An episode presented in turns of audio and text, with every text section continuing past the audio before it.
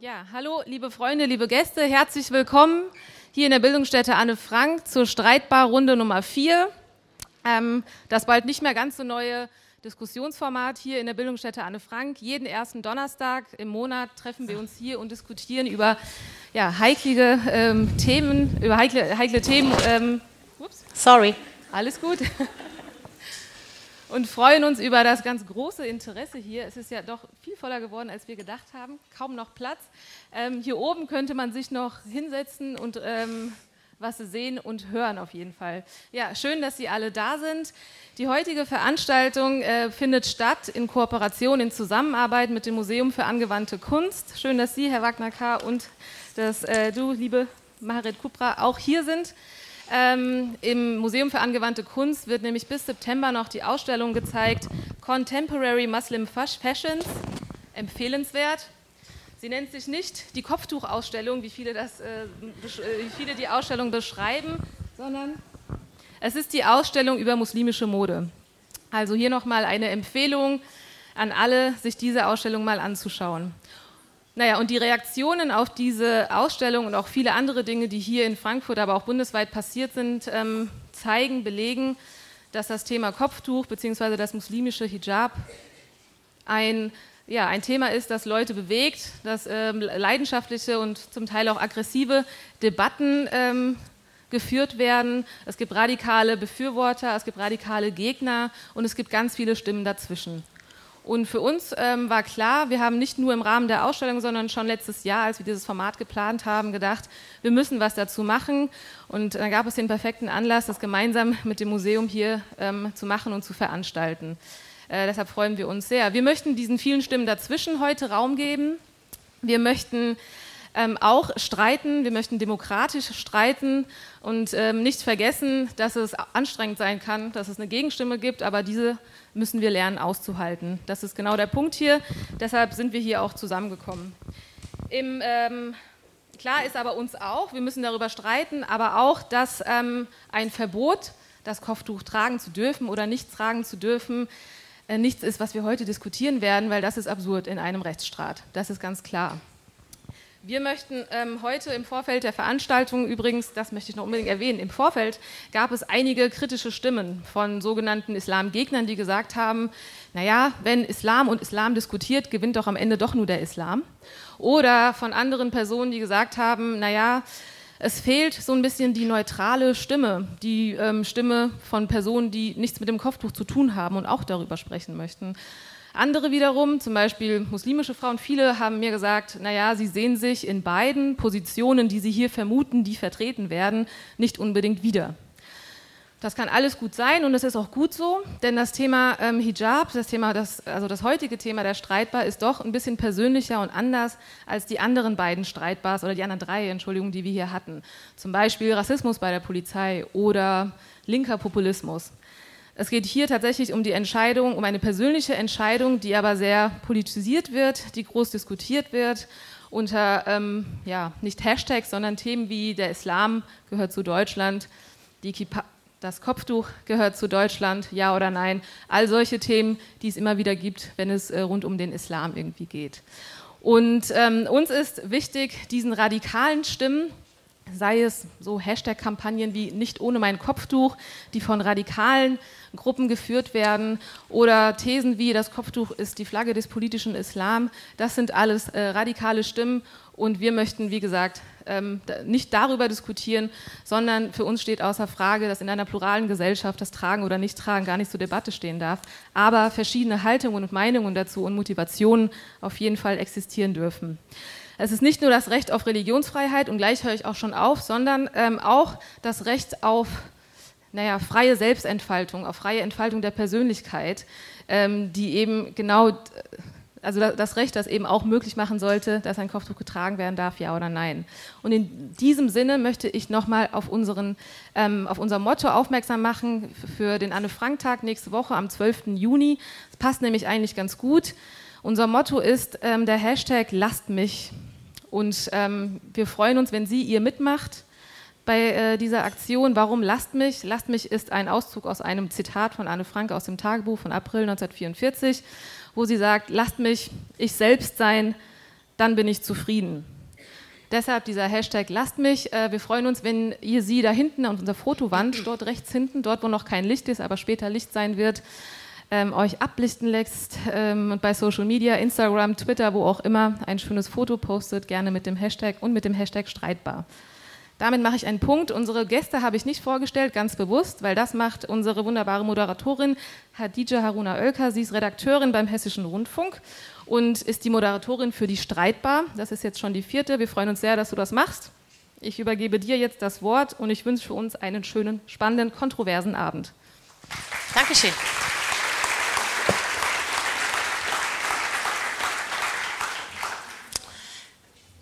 Wer ist das erste Mal bei der Streitbar? Wer war schon öfter dabei?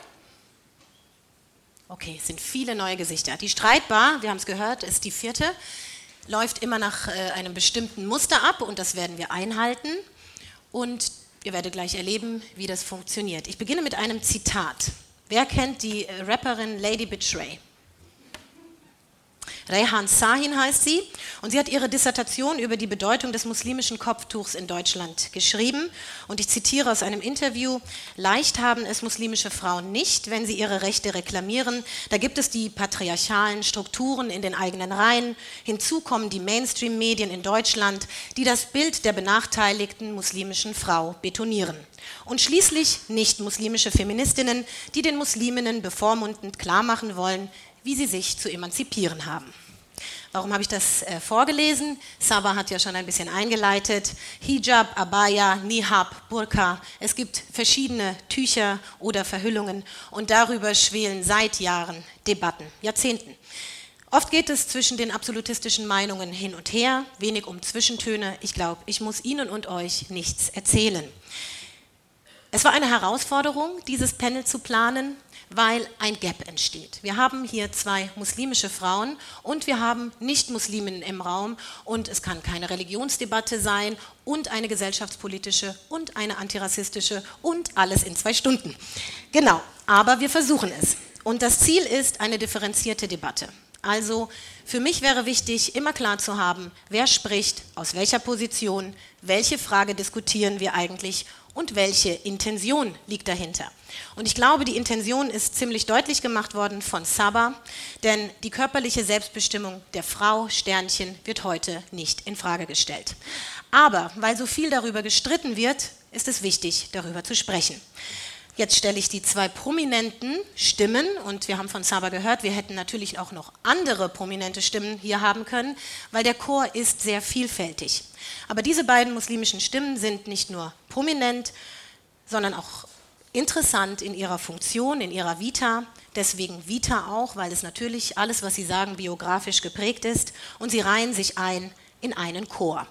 Und wer hier schon war in der Streitbar weiß, dass ich die Vita-Vorstellung nie so klassisch mache, hat studiert, hat dies gemacht und jenes, sondern ich gucke immer im Internet, was finde ich denn so über die Personen. Ich beginne mit Ihnen, Emel Senelabidin, zu meiner Rechten, studierte Angelistin, Islamwissenschaftlerin und Erziehungswissenschaftlerin. Kommunikationsmanagerin und Autorin des interreligiösen Dialoges, das Formal. Mit zwölf legte sie das Kopftuch ab, mit zwölf legte sie das Kopftuch an, 2005 legte sie es ab, inmitten der sogenannten ersten Kopftuchdebatte. Vielleicht erinnern sich manche. Ein Zitat aus der Taz. Tochter, Mutter, Ehefrau, Muslimin. Emel Senelabidin erfüllte diese Rollen 30 Jahre lang perfekt. Dann trennte sie sich, legte das Kopftuch ab, begann zu suchen. Der Standard schrieb 2018, Leute, die nie damit zu tun hatten, können sich nur schwer vorstellen, was dieses Kopftuch bedeutet. Viele Porträts und Interviews zeichnen das Leben von Senel Abidin, erzählen Geschichten wie, dass sie die Tochter des irakischen Chirurgen und Mitbegründer der deutschen Sektion der muslimischen Miligörisch-Bewegung ist, dass sie Vorsitzende des, eines islamischen Frauenvereins war, dass sie einen islamischen Kindergarten gründete und die erste islamische Grundschule, dass sie sich nicht wegen ihrer Enthüllung scheiden ließ, sondern wegen der Liebe zu einem anderen. Auf kantara.de schreibt sie 2018 zum Kopftuch, wenn es um das Kopftuch geht, dann vor allem um Identität und den Versuch, sich von niemandem seine Identität nehmen zu lassen. Selbst wenn für mich religiöse Identität heute eine konstruierte Identität ist, nehme ich sie ernst, aus Rücksicht. Und in der Berliner Zeitung 2018 formuliert sie eine Kritik. Eine Vorschrift wie das Kopftuch ist ein Diktat von Männern. Solange es eine Frau trägt, kann sie sich nicht emanzipieren. Und dass sie sich nicht als ein Vorbild sieht. Sie sagt, es ist der persönliche Weg meiner Be Bewusstseinsentwicklung. Schön, dass Sie da sind.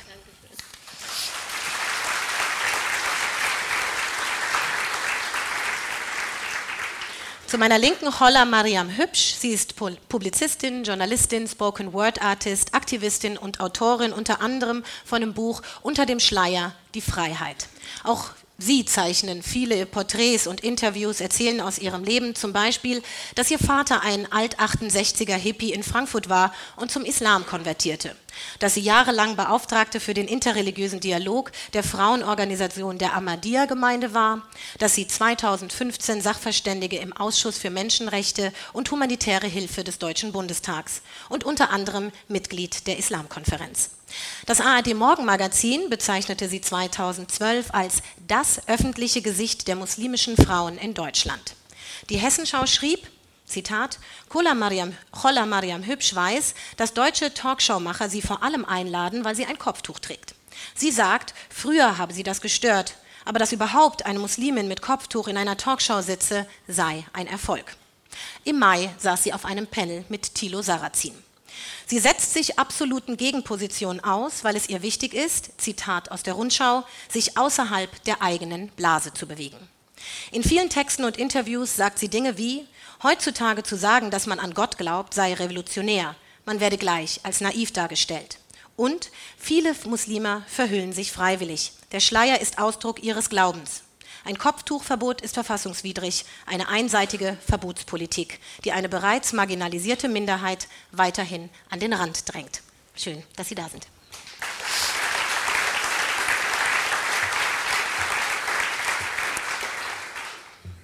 Sabah äh, hat es eben schon angesprochen. Es gibt unheimlich viele Stimmen in diesem Chor. Der erste Block, den habe ich genannt, Hijab als persönliche Verortung, Blick auf verschiedene Debatten. Und wir blicken zunächst auf eine Debatte unter muslimischen Frauen Sternchen.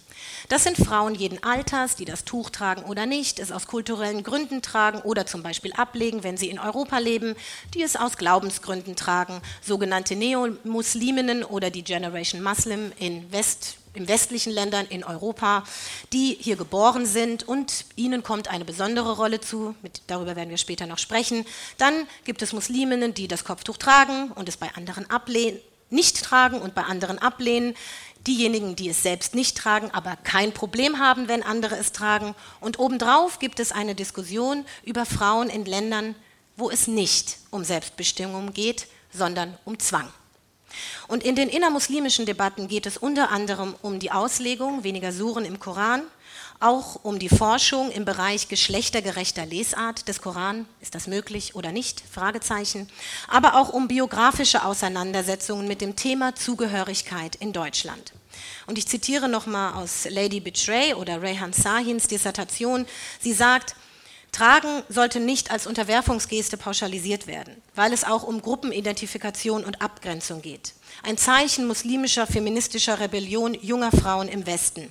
Sie kann aber auch ein politisches Symbol sein, zum Beispiel bei ultrakonservativen Musliminnen. So, jetzt habe ich viel Vorrede geleistet.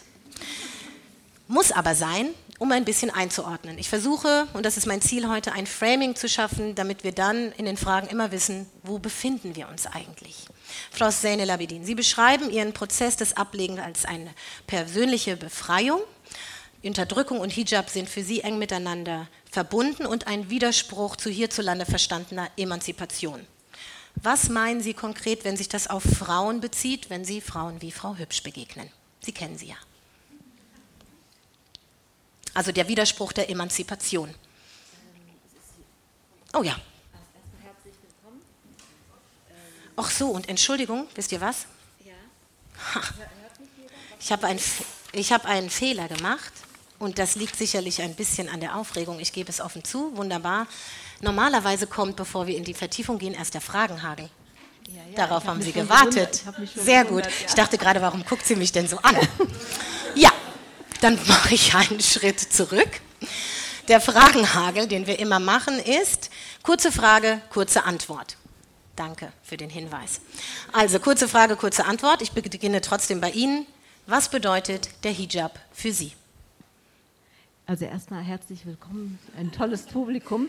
Und äh, Geht Sie? Sie, Sie sprechen sehr schnell. Ich kann nicht so schnell denken, wie Sie sprechen. Oh, das kenne ich, wurde mir schon öfter gesagt. Ähm, ich, ich muss nachdenken, bevor ich rede, Das ist gut. weil äh, ich lege sehr viel Wert darauf, dass meine Antworten äh, verstanden werden. Also was bedeutet der Hijab für mich?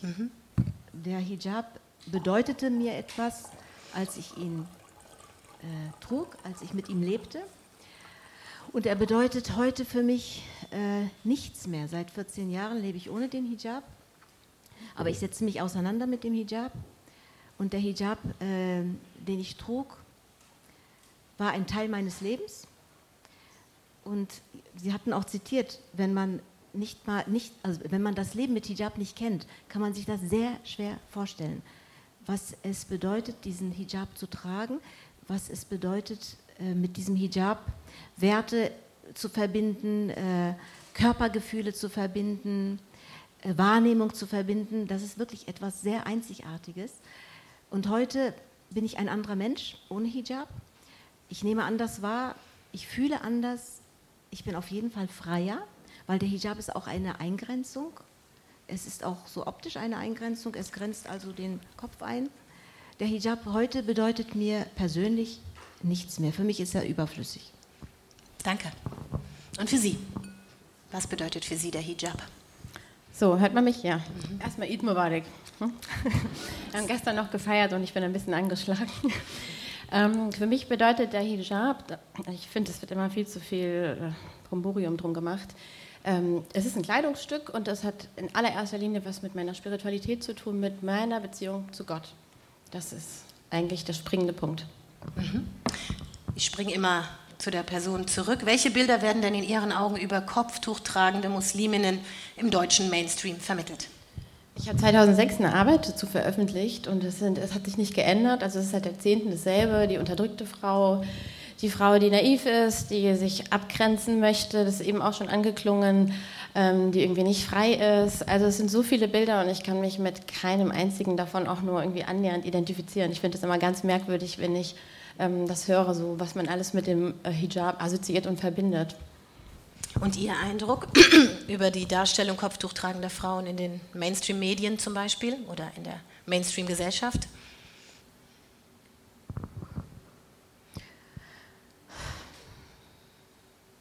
Ähm, vieles wird instrumentalisiert. Es nervt mittlerweile. Ich bin ja seit Anfang der Kopftuchdebatte 2003 dabei. Und schon, es ging schon blöd los. Es hi- hieß, äh, Frauen, die Kopftuch tragen, sind unterdrückt und diskriminiert und dumm. Und ich war eine Kopftuchträgerin. Ich war Vorsitzende des Islamischen Frauenvereins in Berlin und hatte eine ganze Menge Arbeit geleistet und war eigentlich wie Hans Dampf in allen Gassen und war wie eine Emanze. Natürlich in diesem bestimmten Rahmen. Und das konnte ich überhaupt nicht verstehen, warum plötzlich die Medien dieses äh, Bild von der unterdrückten Frau plötzlich in die Welt brachten. Das war alles irgendwie total ähm, vorbei an der Realität. Es gibt Suren im Iran, die werden viel diskutiert, was die äh, im Koran, im Iran, im, Ko im Koran. Und es gibt verschiedene Auslegungen dazu. Und äh, ich weiß von Ihnen beiden, dass Sie die sehr unterschiedlich deuten. Vielleicht äh, ganz kurz etwas, ohne das jetzt zu vertiefend, aber um deutlich zu machen, für was stehen denn in Ihren Augen der Hijab aus religiöser Sicht, wenn Sie es auf das Buch beziehen?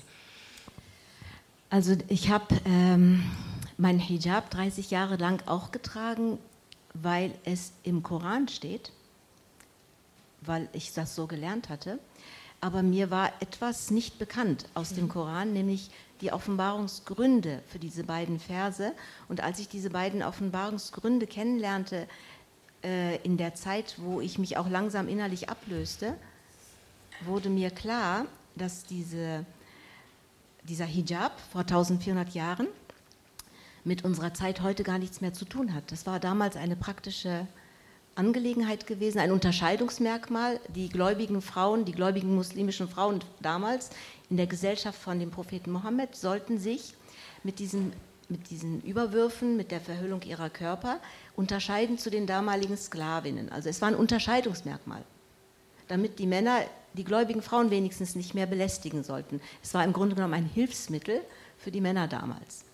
Als ich das kennengelernt habe und auch selbst, wie gesagt, in dieser Umbruchphase war, wurde mir das immer mehr klar, dass der Hijab mit unserer heutigen Zeit nichts mehr zu tun hat. Jedenfalls der Hijab von damals. Also was wir heute eigentlich leben als Muslime oder erleben bei Muslimen, ist äh, meiner Meinung nach ziemlich zweckentfremdet.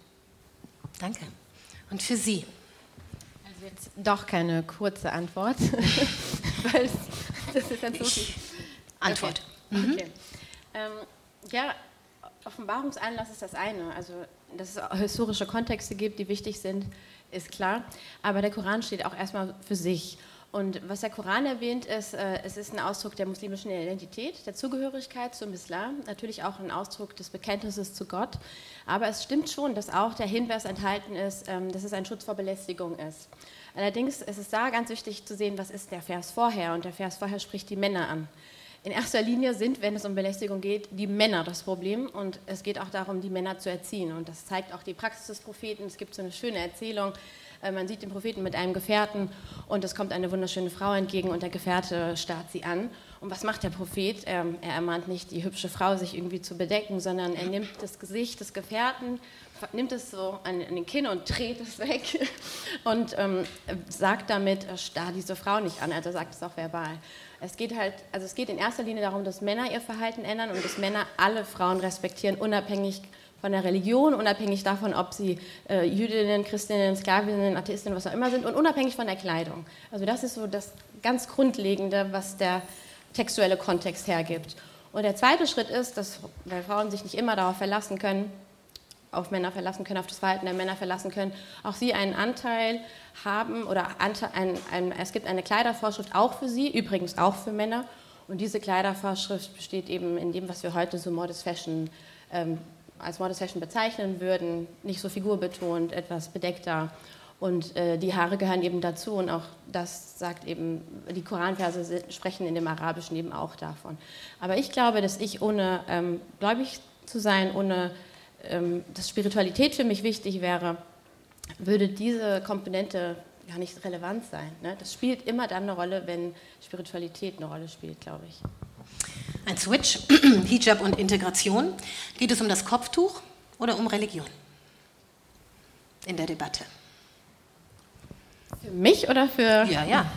Also immer die persönliche. Für mich geht es um Religion. Das ist also das Kopftuch ist, ist ich finde es merkwürdig, dass das immer so reduziert wird auf so ein Stück Tuch. Es wird viel zu viel Wind drum gemacht. Aber ich glaube, in der ähm, öffentlichen im öffentlichen Diskurs, da geht es äh, weder um Religion noch ums Kopftuch. Da geht es um ganz, geht es um kulturelle Hegemonie. Es geht um kulturelle Hierarchien, die verhandelt werden. Und es wird eben ganz oft über die Geschlechterstellung verhandelt. Da wird auch Feminismus, glaube ich, vereinnahmt, um einen dahinterliegenden Rassismus und unkenntlich zu machen, unsichtbar zu machen und um einfach auch ähm, Diskurse entfachen zu können, die man sonst nicht so leicht entfachen kann. Aber wenn man eben über die Schiene Feminismus kommt, über, über die Schiene Kinderschutz, dann ist es deutlich einfacher, ähm, eine marginalisierte ja, Gruppe auch noch weiter in ihre Schranken zu weisen.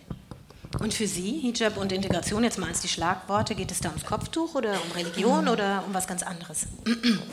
Ich bin noch bei dem letzten Beitrag. Mhm. Darf ich dazu was Na, sagen?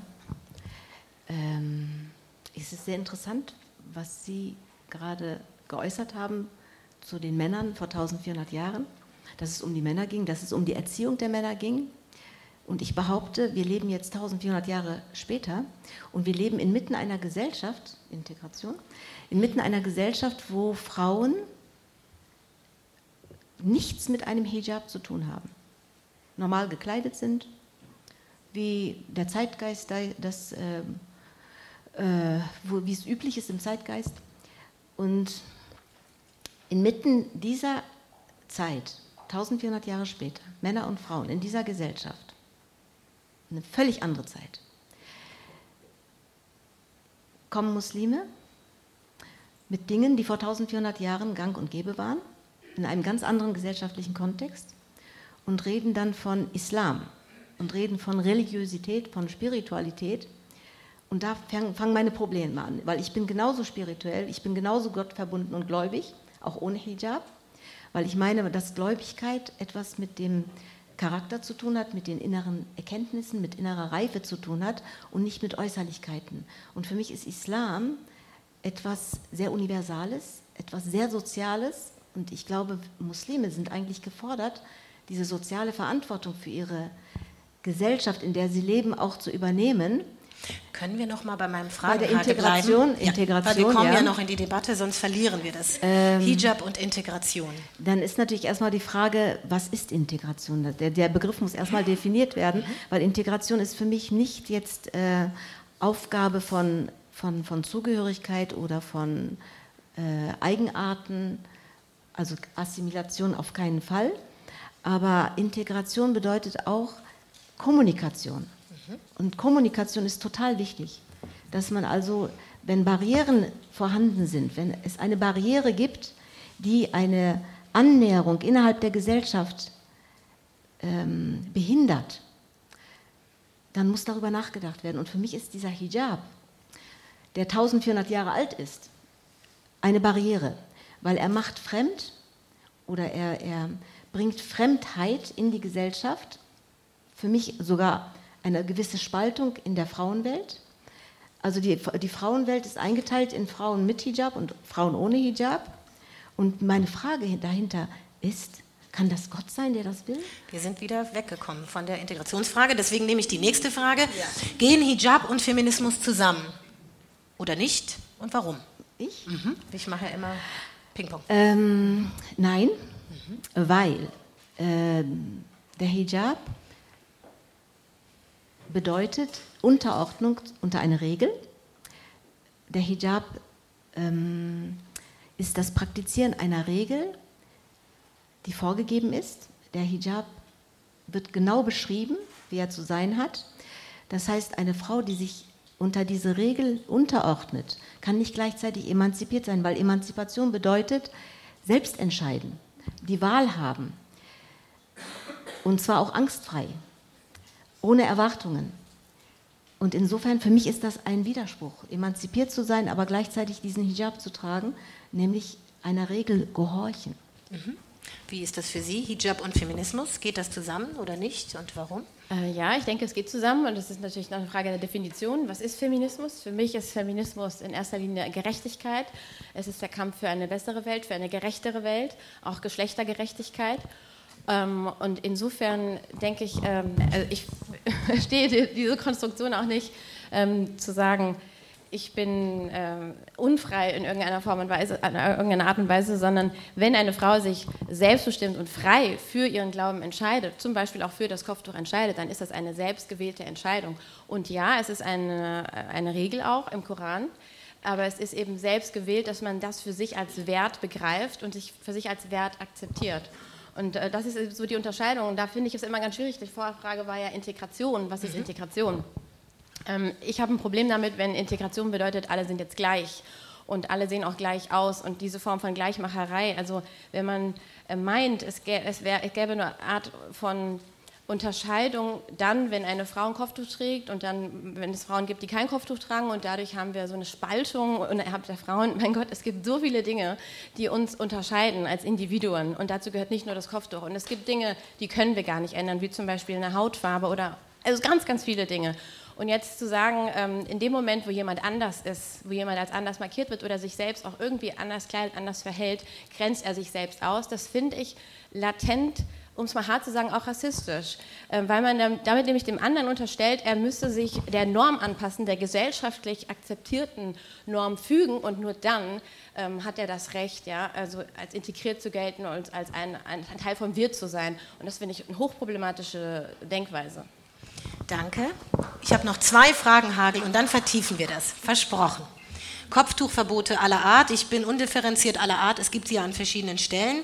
Eher Symptombekämpfung oder Befreiung der Frau. Sternchen. Kopftuch. Verbot. Achso, Kopftuchverbot.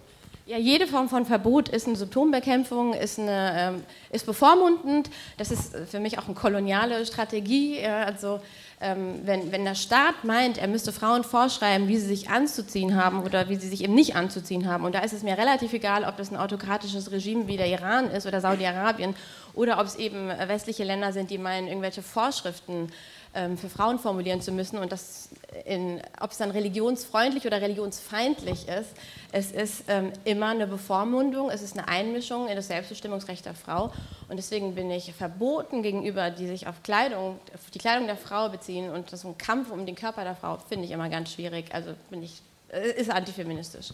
Also ich bin, auch, ich bin auch gegen jegliche Verbote, weil Verbote ähm, sind genau das Gegenteil von Aufklärungsprozessen, von Lernprozessen, von Veränderungsprozessen. Verbote blockieren diese Prozesse und deswegen bin ich gegen Verbote. Mhm. Letzte Frage, Modest Fashion, Sie hatten es schon angesprochen, oder beziehungsweise Sie, dezente Mode, Teil kultureller Vielfalt oder nicht? Und warum? ähm, es ist kein Teil der kulturellen Vielfalt, weil ähm, es hat mit Kultur gar nichts zu tun. Wir haben es ja selbst gehört. Es ist da damals gewesen zur Erziehung der Männer. Es ist ein Mittel zum Zweck gewesen, vielleicht damals ganz guter Zweck. Und ähm, im Koran sind keine Regeln enthalten. Die Regeln wurden aus dem Koran äh, herausgefiltert und gemacht von Männern. Der Koran ist kein Regelbuch und auch kein Gesetzbuch. Das sage ich als gläubige Muslimin. Und äh, was die Gleichmacherei angeht, das muss ich jetzt noch loswerden, bitte. Äh, ich bin auch dagegen, dass Männer und Frauen gleich gemacht werden, Menschen gleich gemacht werden. Und gerade dieser Hijab versucht Männer und Frauen gleich zu machen, weil er suggeriert, dass alle Frauen gleich sind und alle Männer gleich sind, dass alle Frauen reizbare Wesen sind und sich verhüllen müssen und dass alle Männer reizbare Reak also Menschen sind, die darauf reagieren, auf Reize. Es geht um Reize. Es geht darum, Schönheit zu bedecken, Schmuck zu bedecken. Und das macht Männer und Frauen gleich. Und das ist nicht in Ordnung. Und ich finde es auch nicht gut, dass sie die Hautfarbe als Unterscheidungsmerkmal heranziehen, um den Hijab zu rechtfertigen. Der Hijab ist ein künstliches Merkmal, kein natürliches Unterscheidungsmerkmal. Jetzt ist es nicht so ganz fair, weil jetzt weiß ich, würden Sie gerne darauf antworten. Vielleicht verbinden Sie das und dann gehen wir los, kulturelle Vielfalt oder nicht, und dann gerne die Antwort auf Ihr Statement. Äh, kulturelle Vielfalt, was war nochmal die ob äh, der Hijab ein Teil der kulturellen ja, Vielfalt Modest ist, Modest ja. Fashion beziehungsweise genau der Hijab. Ja, natürlich. Modest Fashion ist eine Art und Weise, sich zu kleiden, ist ein Ausdruck. Und es sind ja nicht nur Musliminnen, die Modest Fashion gerne tragen. Es gibt Frauen, die überhaupt nicht religiös sind und das für sich äh, als, als eine gute, gute Mode empfinden, eine schöne Mode empfinden. Da muss es schon auch Diversität in der Mode geben. Äh, die dann nicht eben nur von Männern gemacht ist. Und da habe ich jetzt auch mein Problem, ähm, immer zu behaupten, das ist was, was von Männern gemacht wird. Auch für mich, also für mich ist der Koran nicht ein Buch nur äh, aus Regeln bestehend und äh, ein Buch, wo es um Haram und Halal geht. Natürlich nicht. Es geht um Werte, es geht um ethische Grundwerte. Ähm, aber ich wehre mich so ein bisschen dagegen und das ist auch so dieser Blick immer auf den Islam, ja, diese rückständige Kultur, die ist ja so alt und vor 1400 Jahren mag das ja mal schön und gut noch seine Relevanz gehabt haben, aber heute nicht. Ähm, das, das ist auch wieder so eine, so eine Sicht, wo man von oben herab das Ganze versucht klein zu machen. Ich glaube, es gibt eine Natur des Menschen, es gibt eine anthroposophische Konstante äh, an vielen Wesensmerkmalen der Menschen. Das sehen wir zum Beispiel daran, dass wir Romane, die über 2000, 3000 und noch älter sind, heute auch noch gut lesen und verstehen können. Und es gibt einfach Dinge, die, die bleiben. Und die, um diese Dinge dreht sich der Koran, die behandelt er. Die Natur des Menschen, die hat sich nicht geändert im Wesentlichen, die ist ähnlich geblieben. Und ein Merkmal dessen ist zum Beispiel, dass wir auch anno 2019 eine heftig geführte Hashtag MeToo-Debatte nicht nur noch haben, sondern noch viel stärker haben als, als vor einigen Jahrzehnten und Jahrhunderten. Und darüber müssen wir vielleicht dann äh, später tiefer einsteigen, weil natürlich gibt es da Zusammenhänge und das ist nicht irgendwas, was heute gar nicht mehr relevant wäre. Ich gehe jetzt, äh, wir gehen jetzt rein und jetzt äh, lasse ich Sie los und Sie dürfen aufeinander reagieren. Das habe ich ja jetzt so ein bisschen eliminiert und zwar aus dem einfachen Grund, damit so ein bisschen deutlich wird, wie sind die Positionen. Damit das sich nicht erst entwickelt im Laufe der Veranstaltung, sondern ich glaube, es ist ziemlich deutlich geworden, wo Sie beide stehen. Ich habe in einem Text gelesen, dass Sie von konstruierter Identität sprechen, wenn Frauen den Hijab tragen. Und das könnten Sie das noch mal ein bisschen ausführen? Ähm, ja, also ich habe festgestellt, und zwar war das mal gewesen, ich war in Berlin noch und ich war Komparsin in mehreren Agenturen und eine Agentur hat mich eingeladen, Komparsin zu spielen in einem Film von Bushido damals. Und äh, ich sollte, ich sollte am Vormittag eine Passantin spielen und am Nachmittag eine türkische Passantin spielen und ja, einen Hijab tragen. Also ein Kopftuch und langen Mantel. Und dann trug ich diesen äh, langen Mantel mit dem Kopftuch am Nachmittag für diese Rolle. Und an dem Tag habe ich erkannt, dass dieser Hijab ein Kostüm ist. Ein Kostüm, der eine Frau zu einer muslimischen Frau macht. Der der Frau die Rolle der muslimischen Frau zuschreibt. Das war so das Schlüsselerlebnis gewesen für mich. Was war die Frage? Konstru so, konstruiert. konstruierte Identität. Konstruiert. Also wäre das eine, ja. das ist ja die also seitdem, Beschreibung seitdem einer Konstruktion. mache ich mir sehr viel Gedanken darüber, mhm. was, ähm, was das alles bedeutet. Also diese Rolle der muslimischen Frau, die ich ja auch 30 Jahre gespielt habe, weil ich nichts anderes kannte. Und heute, wie Sie ja sehen, bin ich eine von vielen. Ich falle nicht mehr auf. Ich trage meinen Glauben in mir. Und vielleicht ähm, drückt sich mein Glaube auch in meinem Verhalten aus, Menschen gegenüber, also was das Soziale angeht, was das offene Ohr für jemanden angeht oder dieses stinknormale Zwischenmenschliche angeht, aber diese Nähe. Also ich bin heute irgendwie entlasteter, dadurch, dass ja mich jemand sieht, in ihm nicht irgendwie dieses ganze Programm von Vorurteilen abspielt. Also ich werde nicht mehr in eine Schublade gesteckt und das tut mir total gut weil ich kann frei kommunizieren, ich kann sehr nah sein, ich kann auf menschlicher Ebene mich austauschen und in diesem Austausch etwas mitnehmen, etwas bekommen, etwas geben. Also dieses äh, Zwiegespräch mit anderen Menschen ist total angenehm. Wahrscheinlich brauche ich das auch, diese Nähe zu anderen Menschen. Und der Hijab wie gesagt, heute, er ist für mich überflüssig, er kommt gar nicht mehr in Frage und er würde mich wieder in eine Rolle versetzen, die ich nicht will. Ich will diese Rolle nicht mehr spielen. Ich will einfach ich sein, ich will Mensch sein, ich will Frau sein, ich will frei sein. So wie ich gerade drauf bin, sein zu wollen. Danke für diesen Einblick. Das hat ja viel mit Empowerment zu tun, so würde man es beschreiben, die Selbstbestimmung, die Sie biografisch in Ihrer Vita für sich gewählt haben. Jetzt haben Sie vom Bild der Rolle der muslimischen Frau gesprochen. Jetzt springe ich rüber und sage, Empowerment bedeutet für Sie, den Hijab zu tragen. Also genau das Gegenteil davon. Vielleicht beschreiben Sie das mal ein bisschen. Wer kennt den Begriff Generation Muslim? Nicht so viele. Äh, ich verkürze es sehr, es ist sozusagen die junge Generation hier geboren oder im Westeuropa geborener junger Musliminnen, die keinen Widerspruch sehen zwischen Religiosität, Hijab und einem modernen Lebensstil, sehr verkürzt. Und dazu würden Sie sich zählen und sehen also keinen Widerspruch, einen Hijab zu tragen und trotzdem modern zu sein. Empowerment, also genau das Gegenteil. Was kontern Sie ihr jetzt? Also ich muss ihr an einer Stelle zustimmen sogar. Und zwar ähm, das, was ich total nachvollziehen kann und worauf ich auch überhaupt keine Lust habe, ist nämlich diese, dass man in Schubladen gesteckt wird. Und das passiert mir auch alltäglich, äh, dass Leute denken, äh, mit mir kann man nicht so richtig klar reden und wer weiß, ob die überhaupt Deutsch kann und so ganz äh, schlau ist sie wahrscheinlich auch nicht und redet auch viel zu schnell und so. Ähm, Nein, das geht einfach darum, natürlich habe ich ein Problem damit, dass muslimische Frauen, die ein Kopftuch tragen, sehr schnell in Schubladen landen. Aber da ist auch nicht das Kopftuch das Problem, sondern die Menschen und die Köpfe der Menschen, die in Schubladen, äh, Menschen, andere Menschen in Schubladen stecken und die Schubladen ähm, in ihren Köpfen haben. Und um diese Schubladen aufzubrechen, da hilft es ja nicht, ähm, jetzt das Kopftuch abzulegen, sondern ich glaube, ich muss erst recht anlassen, damit immer mehr Leute in ihren Köpfen äh, quasi da was verändern müssen und sagen müssen, oh, das geht auch anders und ich habe jetzt mal eine Kopftuchträgerin kennengelernt, die hat gar nicht in meine bestehende Schublade reingepasst. Vielleicht brauche ich jetzt noch so einen Zusatzdeckel irgendwie. Also da, wenn, wenn wir Bewegung haben wollen ja, in den Köpfen, da hilft es nicht, sich auf diese Art und Weise anzupassen. Aber ich weiß, dass das viele machen. Also ich habe, meine Erfahrung ist, es gibt viele junge Frauen auch, die sich an mich wenden, ähm, gerade weil ich auch in der Öffentlichkeit stehe und die sagen, ich würde gerne das Kopftuch tragen. Es ist mir ein, ein inneres Bedürfnis. Und das ist ein wichtiger Punkt. Also da ist ein Mensch, das ist seine Herzensangelegenheit, der möchte das gerne. Das, ist, das betrifft den Sinn seiner Existenz.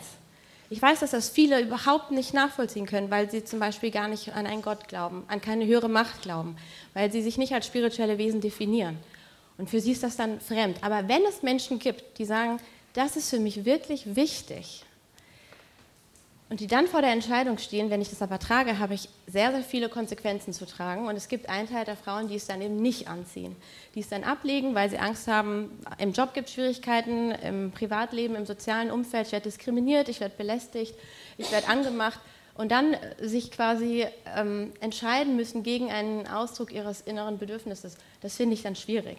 Aber ich glaube, die meisten Menschen, denen das wirklich wichtig ist, die stellen dann diese Spiritualität über das Weltliche und über ähm, das, was einfach schnelllebig auch äh, sich verändern kann und sind dann eben auch äh, so, dass sie es trotzdem tragen, obwohl sie Anfeindungen ausgesetzt sind. Und man muss sich vielleicht dann die Frage stellen, warum macht das jemand? Wenn es doch so viele Konsequenzen mit sich bringt, so viele Nachteile mit sich bringt, findest in der Diaspora, warum macht das jemand?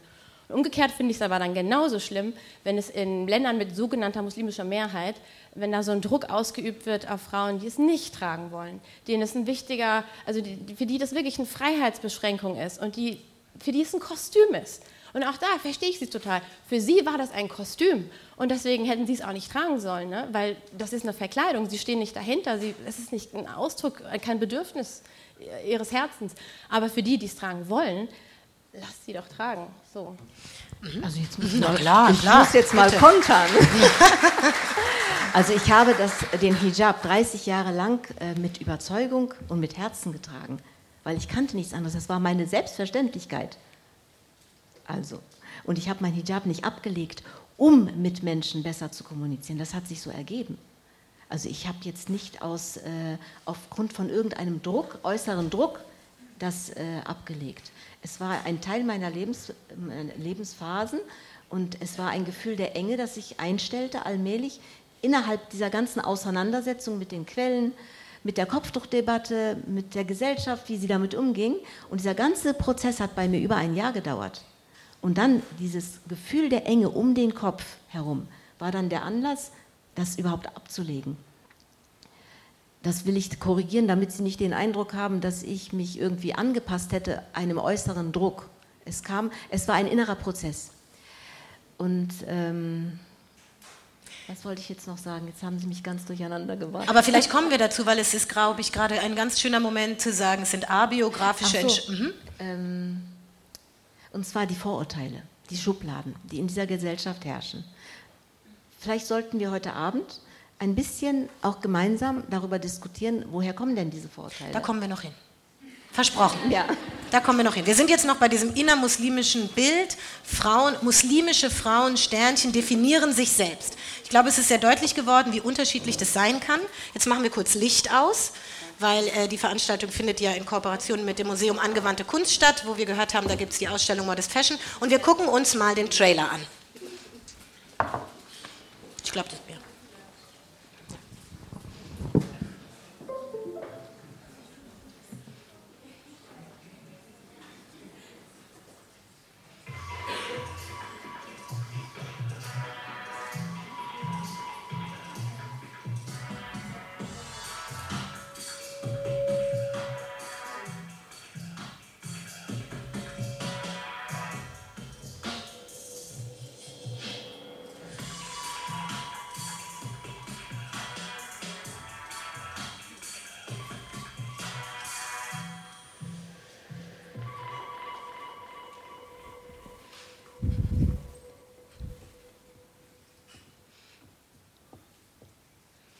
Vielen Dank. Wir kommen zurück. Warum habe ich diesen Trailer gespielt? Wer war denn schon in der Ausstellung? Also noch nicht alle. Das ja, natürlich, bitte. Sie beide haben sich äh, zu dieser Ausstellung im Vorfeld geäußert, unabhängig davon gesehen oder nicht, sondern weil sie auch ein Gefühl und eine Debatte transportiert hat. Frau Senela Bedin, für Sie geht es auch, wenn es eine Gruppe gibt, die Generation Muslim, die hier auch sozusagen sich selbst positioniert und äh, auch diese Generation Muslim deutlich macht, was das für junge Frauen sind und sowohl ja mit Hijab als auch ohne Hijab, also auch so ein gewisses Bild von Solidarität darstellen, zu sagen, das, da geht es um mehr als nur um Mode. Und in einem Interview haben sie gesagt, die Ausstellung mache den Hijab fälsch, fälschlicherweise zum, das hatten wir eben, Teil von kultureller Vielfalt. Lassen Sie uns da noch mal hingucken. Ist das nicht Teil kultureller Vielfalt in also Deutschland? Europa?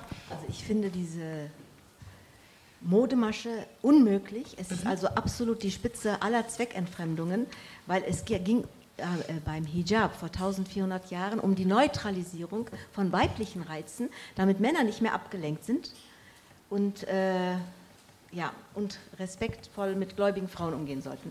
Und was wir jetzt erleben, immer mehr, hat mit dem Islam oder mit dem Hijab vor 1400 Jahren überhaupt nichts mehr zu tun. Es ist eine Instrumentalisierung, es ist eine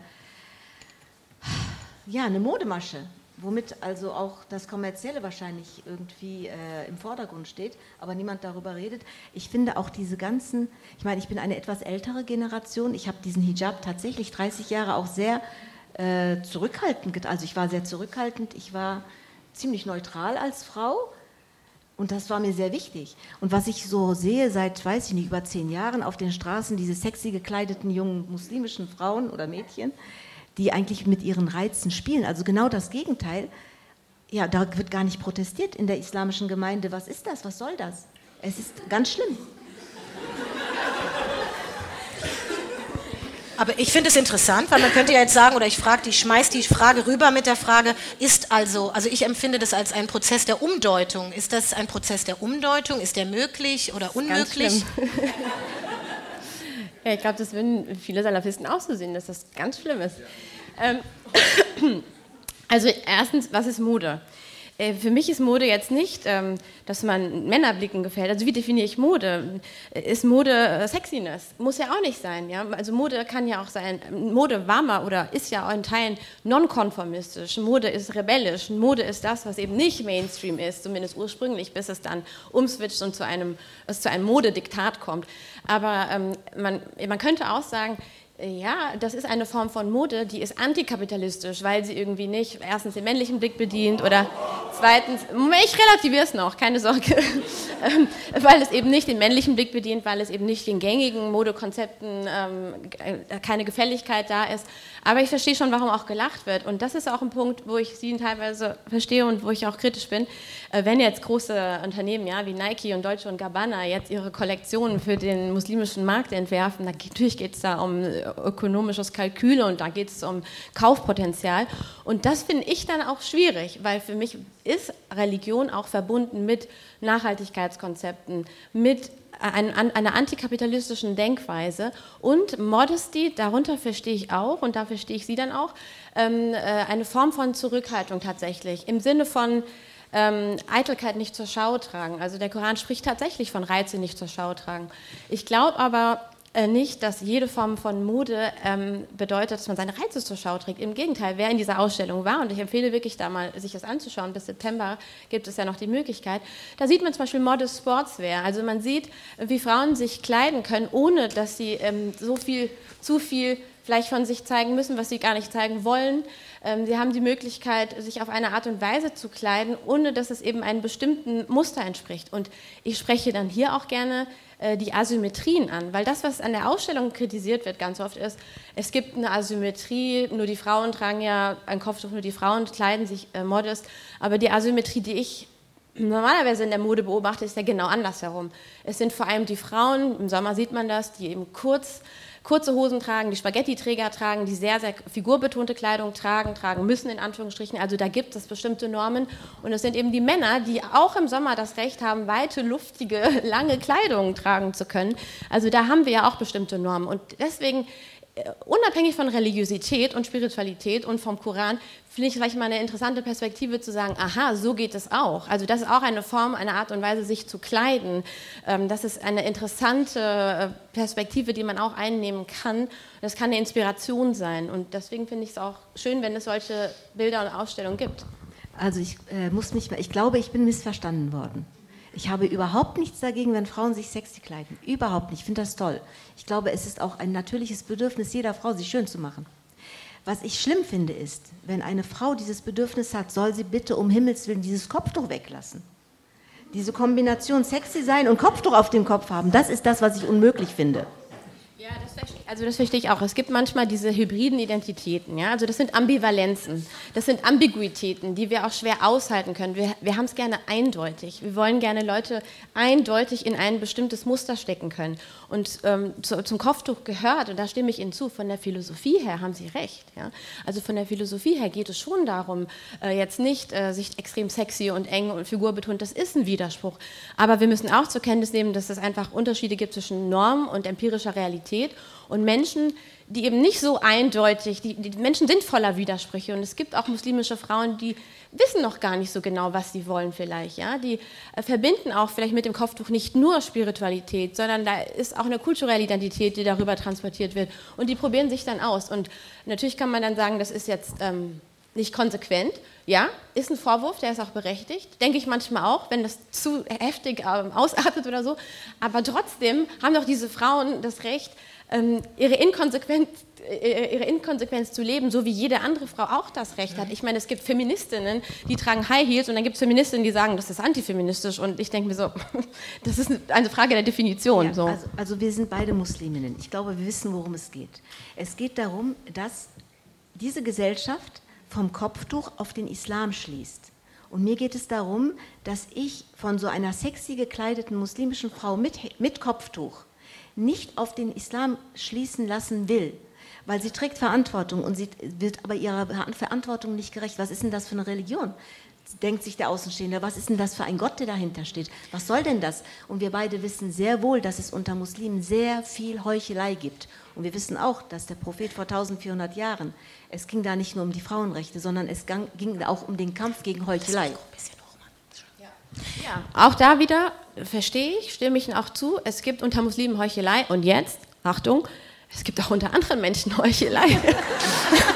und, es ist äh, sehr spannend, Ihnen beiden zuzuhören. Ich möchte gerne ganz kurz ein äh, Bild, äh, ich sage gar nichts, geht ganz voll allein, ein Bild mal anwerfen, was ich so in äh, der Tagung, die es äh, zur Ausstellung im MAC gab, äh, hat eine Professorin, Maria Domar Castro Varela, gesprochen.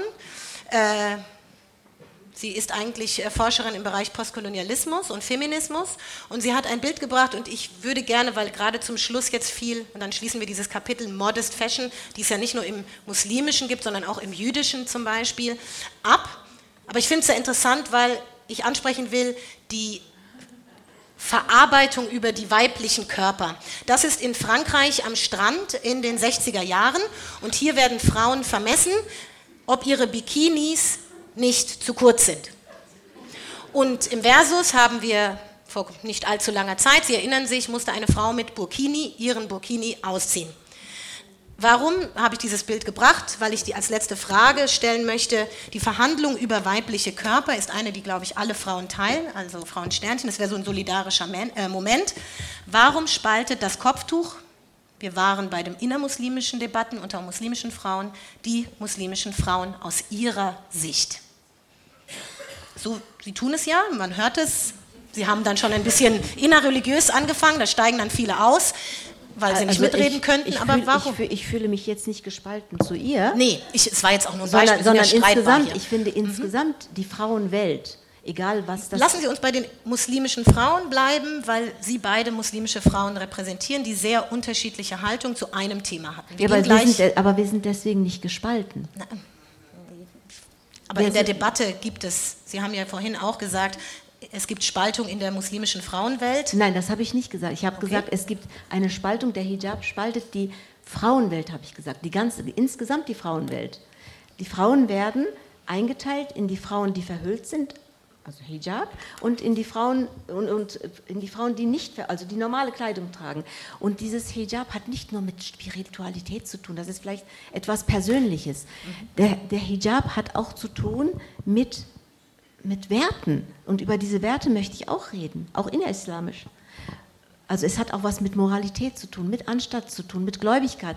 Das ist das Schreckliche, finde ich jetzt, der Hijab ist ein Gradmesser von Gläubigkeit geworden. Das heißt, nach diesem Gradmesser habe ich gar keine Gläubigkeit mehr oder bin gar keine Gläubige mehr. Ja, ich glaube, das ist auch genau der Grund, warum ähm, es zu einer Spaltung kommt, wenn man diese Denkweise quasi hat. Ähm, ich glaube, um jetzt bei der Moral zu bleiben, äh, nur Gott kann richten und nur Gott kann aus also religiöser Sicht gesprochen in die Herzen der Menschen schauen. Und kein Mensch, auch aus islamischer, theologischer Sicht, hat das Recht, über einen anderen Menschen zu urteilen oder ein Urteil über seine Frömmigkeit zu fällen. Das, das geht gar nicht. Das ist, da gibt es so viel theologisch, was man dazu sagen könnte. Aber das ist der Punkt.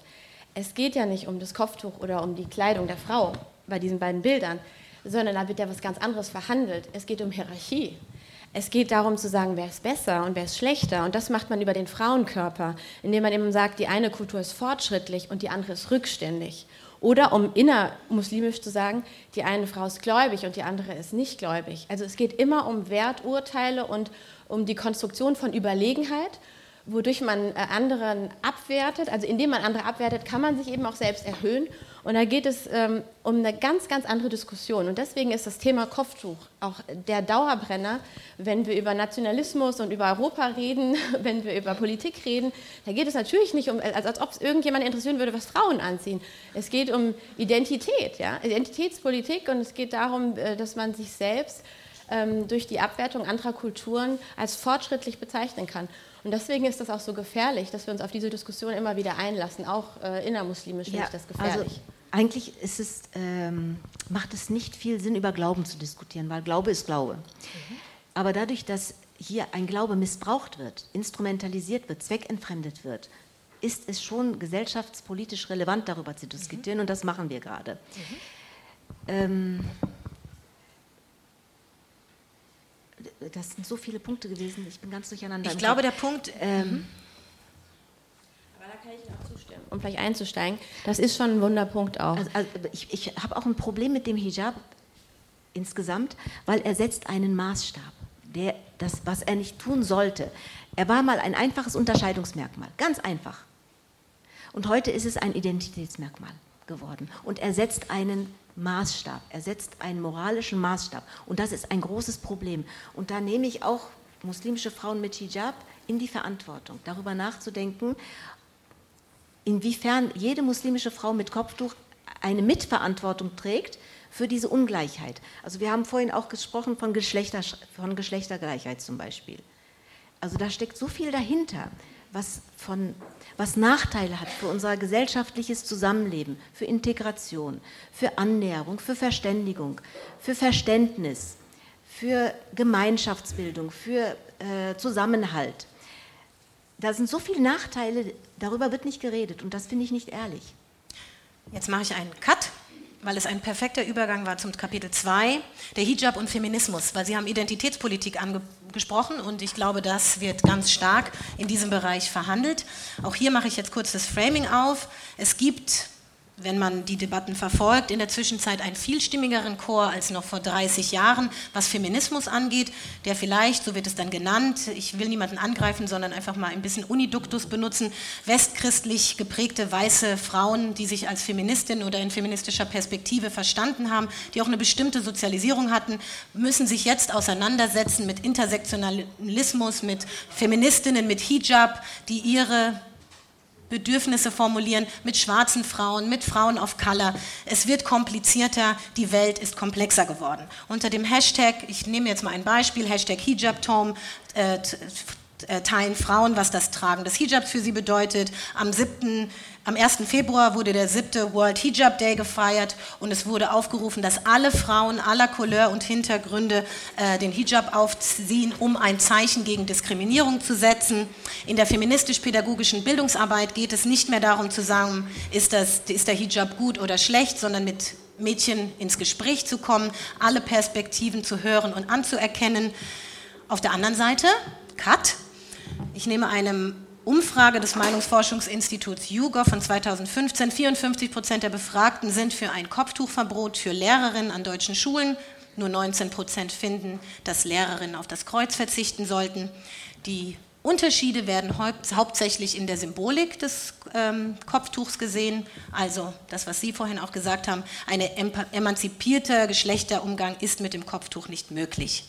Und irgendwann, wenn man dann noch über Länder wie Saudi-Arabien und den Iran spricht, das, was äh, Sie vorhin auch angesprochen haben, dann kippt die Diskussion.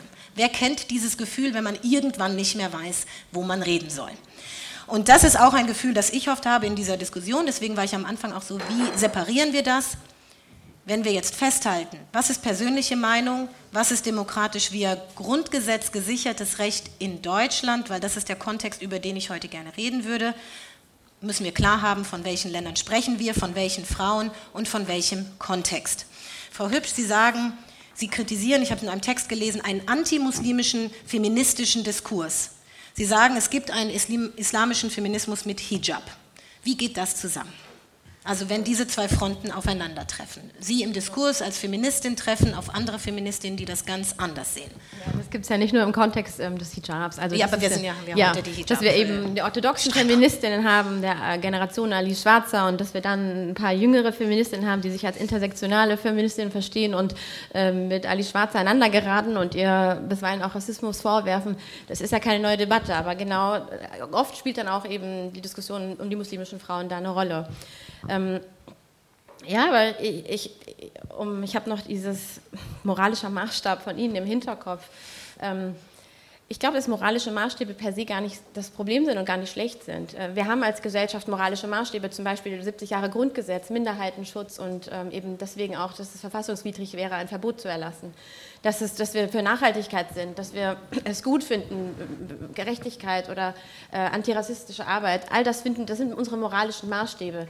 Äh, die werden immer dann zum Problem, wenn sie quasi von oben anderen ähm, aufoktroyiert werden, wenn, wenn es so eine arrogante Grundhaltung gibt. Und das hat eben dieser ältere Feminismus einer Generation Ali Schwarzer. Ali Schwarzer stellt sich hin und das ist wirklich so eine... Sie steht mich, repräsentativ. Ja, also das ist genannt. klar, das ist mhm. jetzt eine Symbolfigur, mhm. ähm, die repräsentativ natürlich für, den, für einen Feminismus steht, dem oft auch ähm, kolonialer, äh, eine koloniale Strategie vorgeworfen wird, nämlich dieses eurozentristische Denken, das bevormundende, ähm, dieses Konzept, ich muss die muslimische Frau befreien, weil sie kann das eben nicht selbst, sie, sie kann auch für sich selber nicht ihre Spiritualität definieren, sie kann für sich selbst auch den Koran nicht interpretieren und sie kann die Offenbarungsanlässe, also da ist sie einfach nicht schlau genug, das zu verstehen.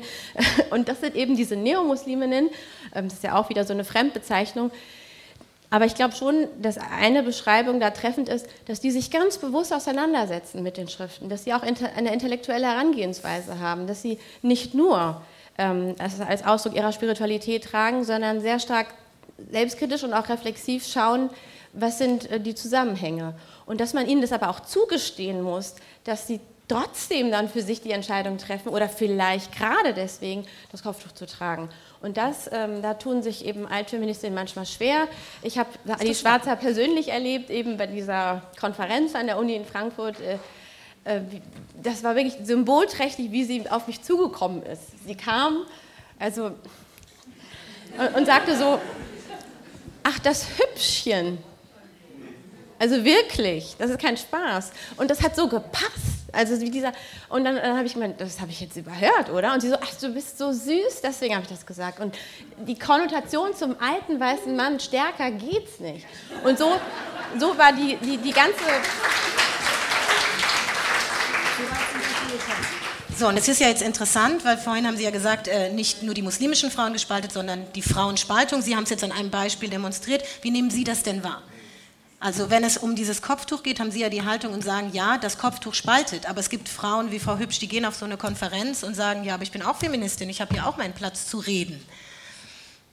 Also ich habe ein paar Statements vorbereitet für das Ende. Ein, für das Ende? Wir sind noch nicht am Ende. Äh, eins dieser Statements will ich Ihnen jetzt schon mal vortragen, weil das passt. Mhm.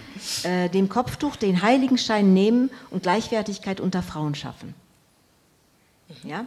Also das, was eigentlich der Feminismus machen will oder auch bis jetzt viel erreicht hat, sich für Frauenrechte äh, einzusetzen, diese Bevormundung und die Unterordnung und den Gehorsam und die ganzen Erwartungshaltungen Frauen gegenüber, dem sozusagen Paroli zu bieten und zu sagen, es geht auch anders, wir machen es auch anders, wir sind äh, autonome, erwachsene Wesen und wissen auch, was gut für uns ist. Das ist Feminismus für uns, für mich. Ich bin noch, äh, ich, manchmal äh, bleibe ich so hängen bei manchen Begriffen, bei, von der Frau Hübsch. Sie hat vorhin was von MeToo-Debatte gesagt mhm. und das klang so, als ob der Hijab die Antwort darauf sein könnte, was ich absolut nicht befürworte, weil MeToo ist eine Realität. Ich habe sie noch nicht erlebt, Gott sei Dank. Also ich kenne so ein bisschen die Welt der Männer jetzt ein bisschen besser seit 14 Jahren, weil ich ähm, bin nicht mehr so eingeschränkt. Also ich kann machen, was ich will. Wenn ich ähm, gemischt, in gemischten äh, Schwimmbäder gehe, dann gehe ich dorthin und erlebe, wie Männer und Frauen miteinander umgehen. Wenn ich in gemischte Sportvereine gehe, dann erlebe ich, wie das ist. Wenn ich in gemischte Tanzkurse gehe, dann erlebe ich, wie das ist. Es ist stinknormal.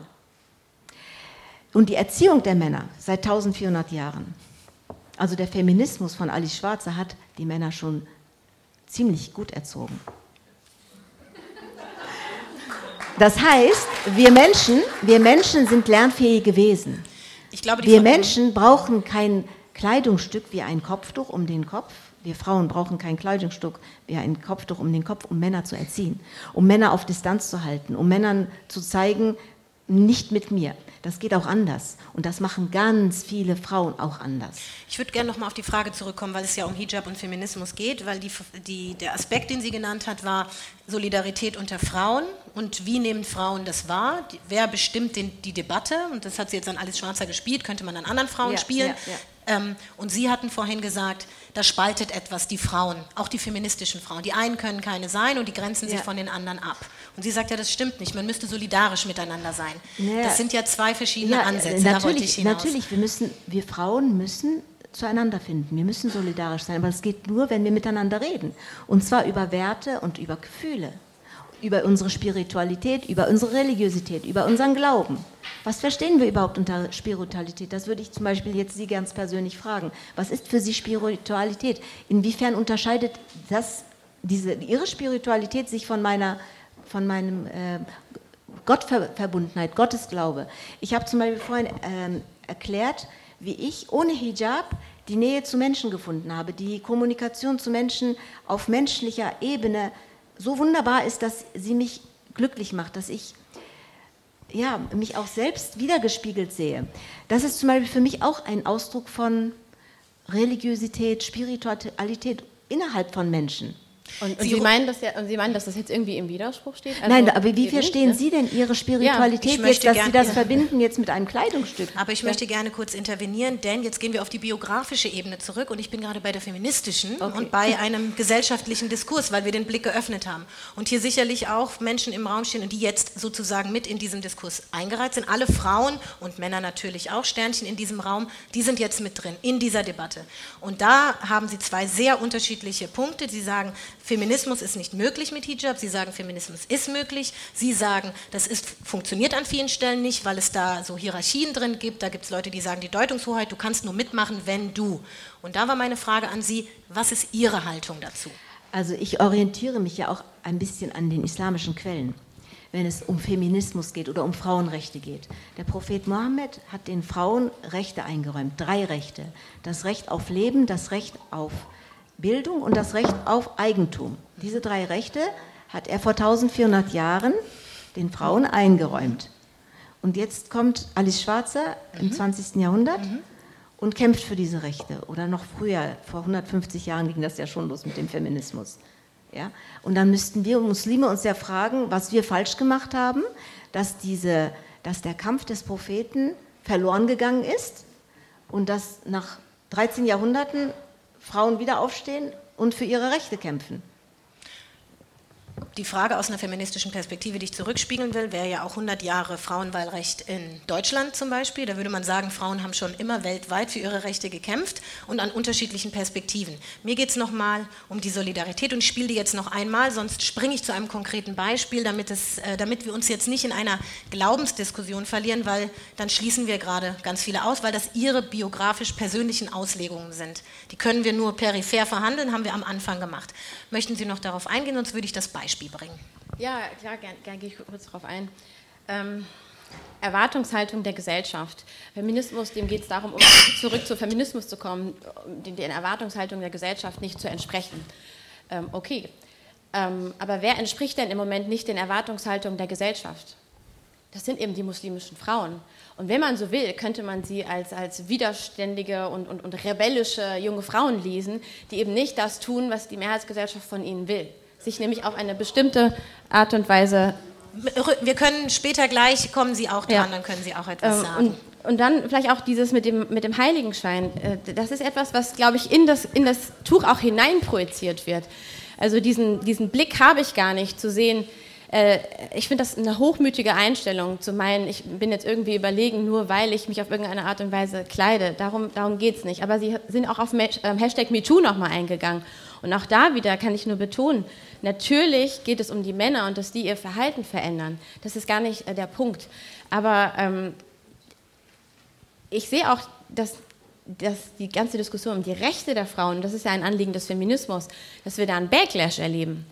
Also es sind nicht nur drei Rechte, die der Prophet äh, des Islams den Frauen gebracht hat, sondern das war ja auch eine soziale Revolution. Es war eben nicht nur eine religiöse Revolution. Auch diese Form von Wissen ähm, ist ja auch häufig verloren gegangen. Das gehört auch zu Empowerment dazu, dass man zum Beispiel muslimischen jungen Frauen sagt, das, was damals passiert ist, 600 623 nach Christus, äh, dass da eine Religion kommt und äh, in, in, völlig patriarchalen, in einer völlig patriarchalen Struktur Frauen fundamentale Grundrechte gewährt und, und dass äh, das Scheidungsrecht zum Beispiel auch bekommt, das Erbrecht, das Recht auf Besitz, das Recht auf Eigentum, all diese Dinge, die viele Jahrhunderte später erst im Westen erkämpft worden sind.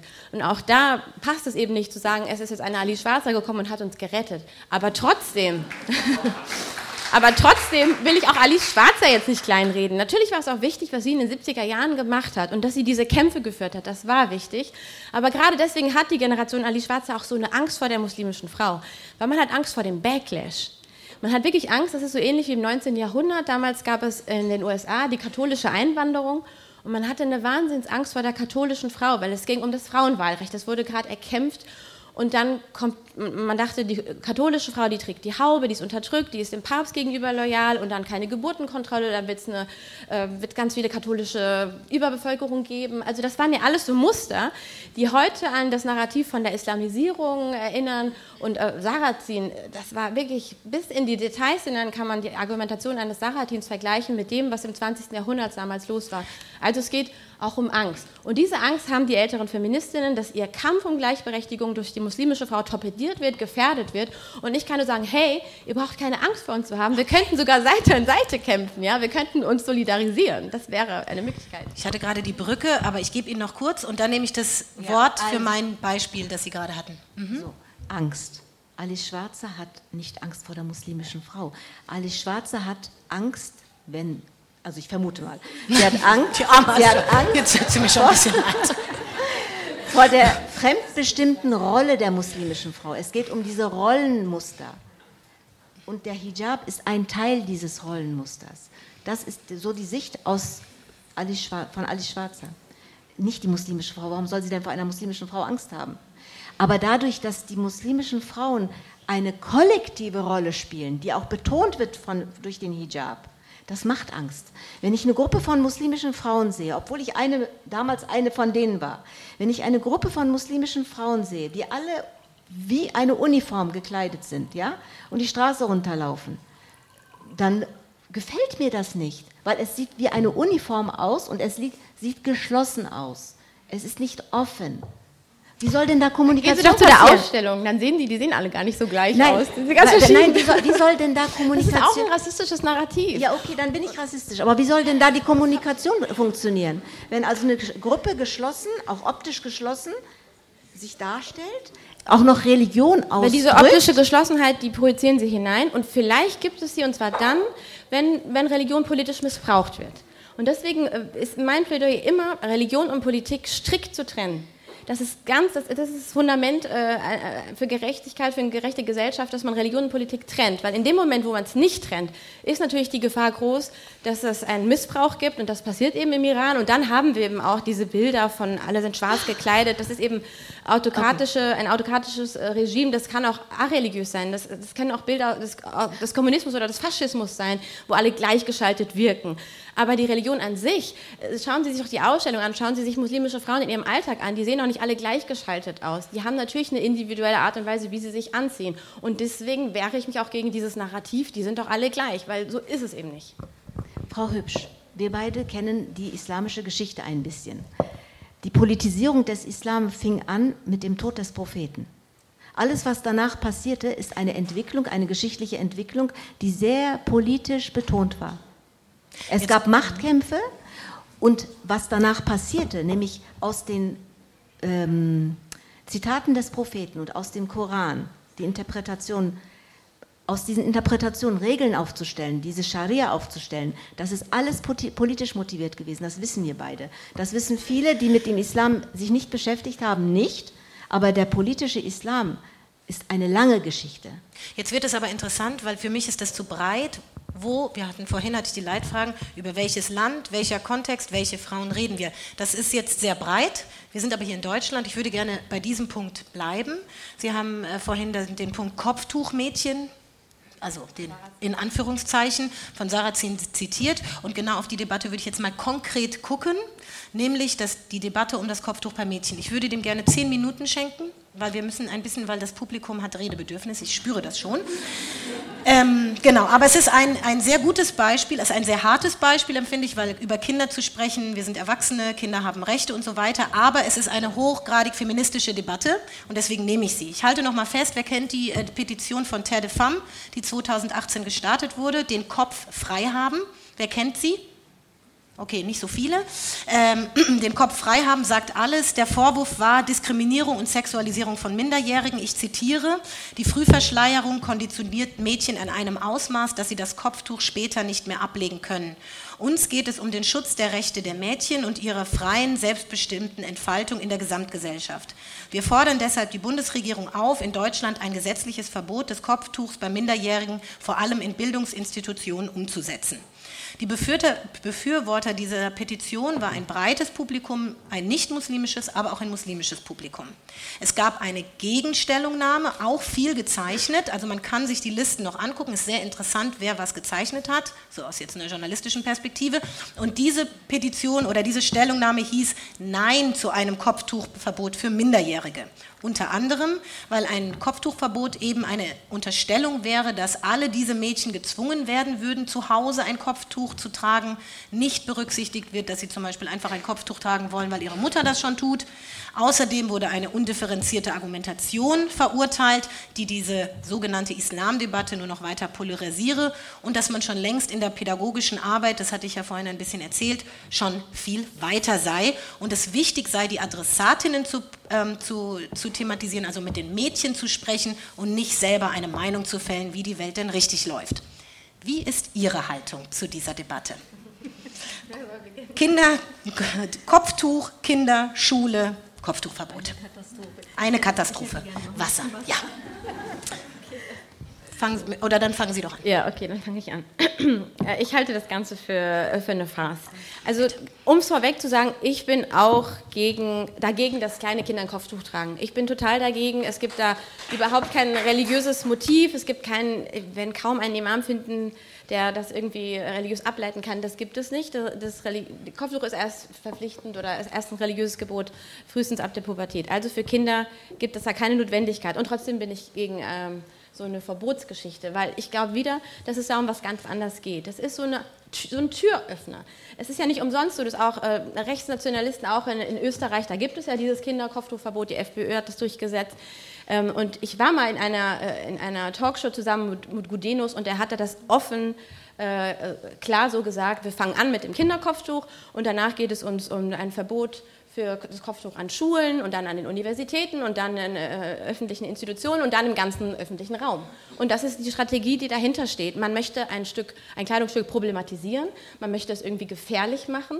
Und das Interessante ist ja auch, das Kinderkopftuchverbot ist ja nur, also religiöses Symbol deswegen, aber nur das muslimische Symbol.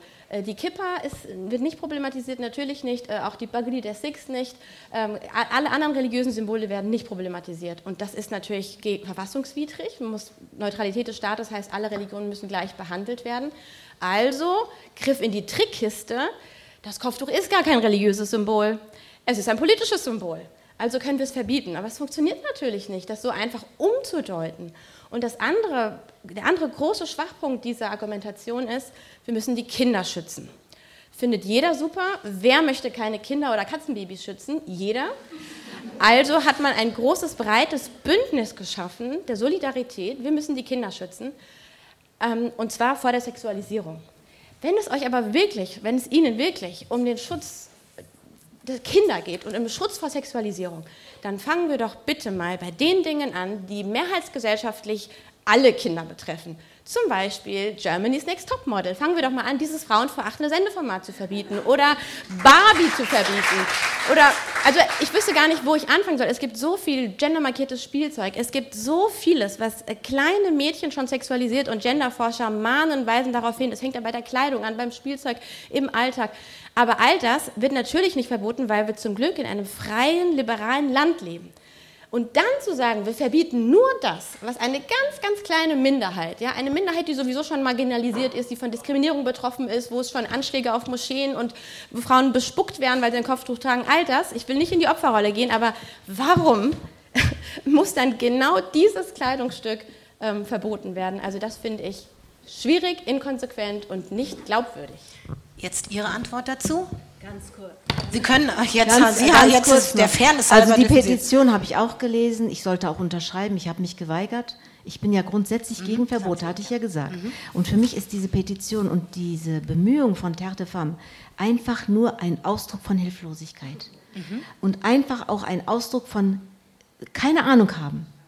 Und eine Verweigerung, in eine tiefe Diskussion einzutreten. Es geht auch um das Frausein an sich, die gesamtgesellschaftlich diskutiert werden muss. Das Thema Frausein geht uns alle an. Und ich möchte einfach als Muslimin, die sozial denkt, an Frauen, an muslimische Frauen, die Hijab tragen, aus welchen Motiven auch immer, immer wieder appellieren an ihre Mitverantwortung für diese ganze äh, gesellschaftliche Entwicklung, wo wir jetzt schon gelandet sind. Also Ich habe 30 Jahre Hijab getragen in Deutschland, in diesem Land. Ich habe studiert, ich habe alles Mögliche gemacht. Ich war frei in meinem Rahmen. Ja? Ich wurde nicht diskriminiert, ich wurde nicht irgendwie äh, in politische äh, Debatten verwickelt. Es war stinknormal. Und dann fing alles an mit der Afghan afghanischen Lehrerin Fereshta Ludin und dann wurde es plötzlich politisiert, auch von den Medien gepusht. Und jetzt sind wir 15 Jahre weiter und wo so stehen wir? Was haben wir in den 15 Jahren erreicht an Verständ untereinander Verständigung, aufeinander zugehen? Ein geme also gemeinsam äh, das Problem in Angriff nehmen. Das, was Sie jetzt erwähnt haben mit den nicht-muslimischen jungen Mädchen in den Schulen, also der Zustand ist katastrophal. Also wo geht, wo driftet die ganze Ge Jugend dieser Gesellschaft hin? Das ist doch unser gemeinsames Problem. Und wir sind Frauen, wir sind zum Teil auch Mütter. Wir wissen, was es bedeutet, Kinder zu haben, die Jugendliche werden, die in die Pubertät kommen, die erwachsen werden, die auf das Leben vorbereitet werden sollen. Unsere gesellschaftlichen Probleme müssen unsere gemeinsamen Probleme werden. Das heißt, diese Spaltung und dieser Affentheater um Kopftuch oder nicht Kopftuch, es ist so überflüssig, was man anzieht, was man anhat. Wir haben viel ernstere Probleme zu lösen. Und das geht auch uns Muslime was an. Ja, Support, also ja. Ich glaube allerdings, dass der Wendepunkt nicht Fareshta Ludin war, sondern 9-11. Also, dass das die äh, natürlich zu einer, zu einer eine ganz neue Prämisse plötzlich da war und dass es ein, das Denken verändert hat und deswegen auch Muslime natürlich ganz anders gelesen werden.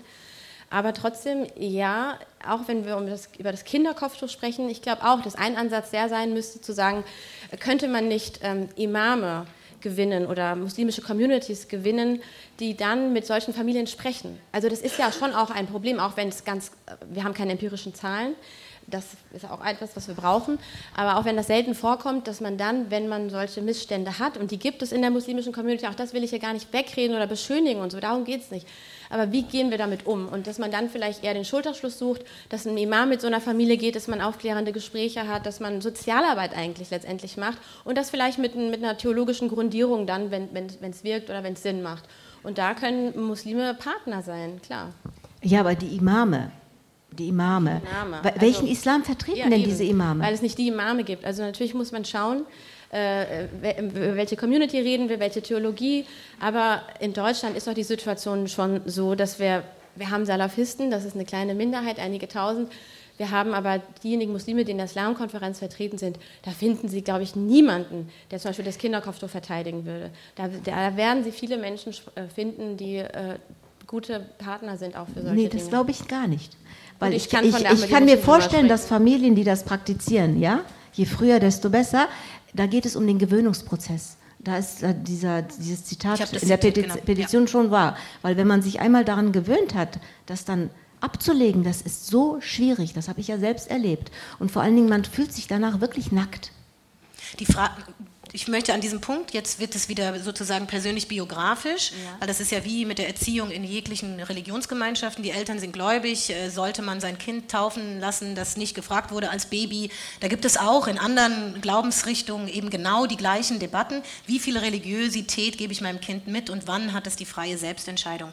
Lassen Sie an diesem Punkt den Cut setzen und den letzten zwei Fragen, die ich Ihnen stellen möchte, weil Sie etwas beide angesprochen haben, nämlich immer wieder in all der Debatte die Spiegelung an dieser Gesellschaft. Sie sagen so etwas wie, schauen Sie, wo sind wir hingekommen? Sie sagen, äh, da sind wir hingekommen, jetzt müssen wir uns wehren. Seht ihr das nicht? Das sind ja, aber Sie setzen sich beide auseinander mit einer gesellschaftlichen Veränderung. Block 3 wäre eben dieses, wo, wo sind die Räume, wo wir vielleicht so eine Diskussion wie hier führen, im besten Fall antirassistisch, die keinen antimuslimischen Rassismus bedient und jegliche jegliche andere oder Sexismus etc.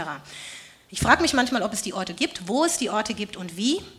Sie haben in einer öffentlichen Anhörung gesagt, ich zitiere das kurz, es ist jetzt eine Muslimifizierung, also ich sage wo, im Bundestagsausschuss für Menschenrechte 2015, es ist jetzt eine Muslimifizierung von Problemen zu beobachten, die nicht unbedingt theologische Ursachen haben, die zum Teil eben aus Migrationsvorgängen resultieren und damit einhergeht eine neue, Position, eine neue Bestimmung des säkulären Rechtsstaats.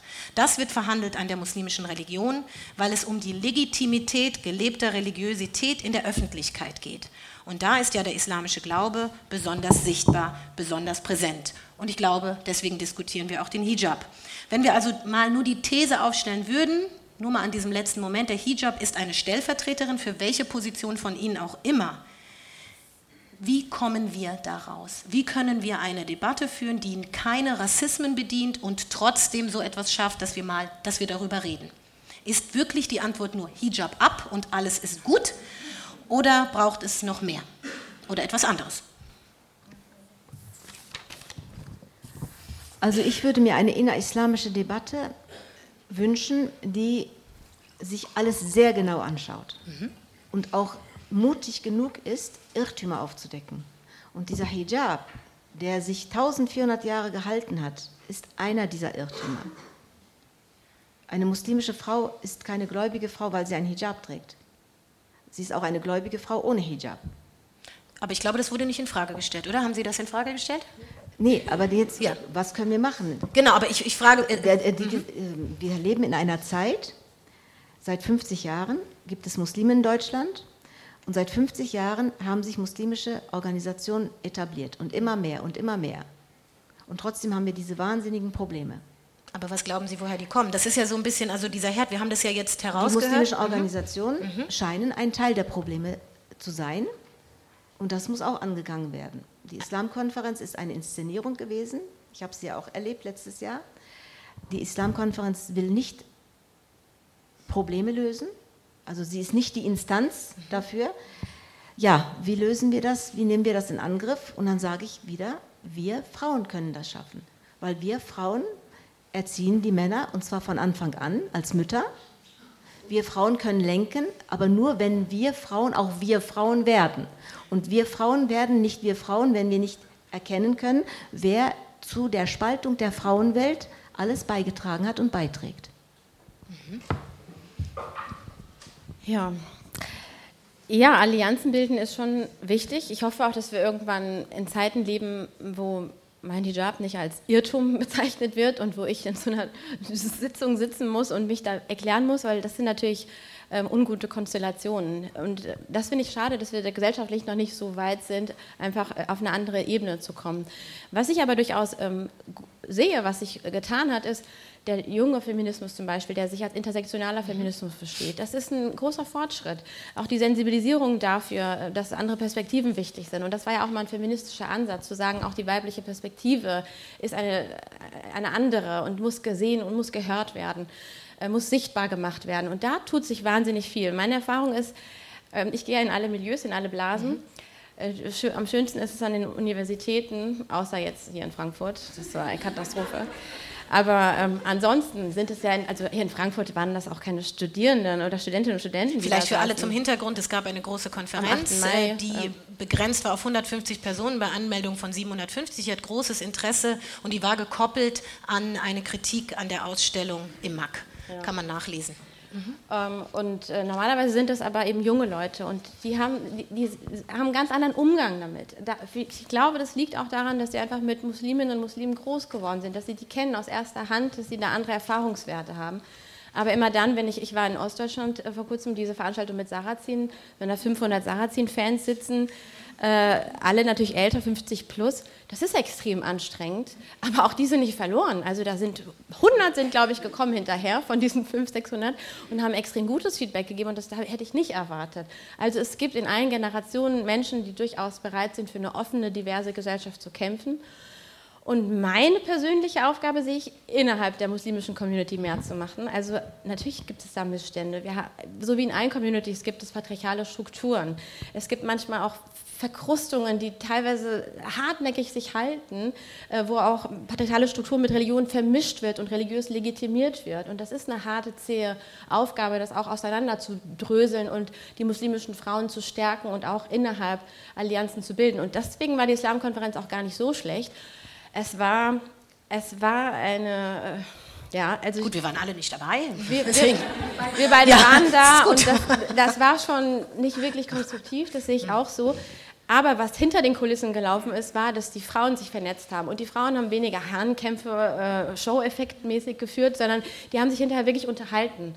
Und die haben hinterher überlegt, wie können wir gemeinsam zusammenarbeiten. Und das ist, ähm, wie es laufen kann. Allianzen bilden über ganz verschiedene Grenzen hinweg und dann versuchen, ähm, etwas an den bestehenden Beständen zu ändern, ohne aber andere zu diffamieren, sie fertig zu machen, ihnen pauschal ein Irrtum oder ein Fehlverhalten und sonst was vorzuwerfen. Also, ich möchte noch etwas zu den islamischen Organisationen und deren Politik sagen.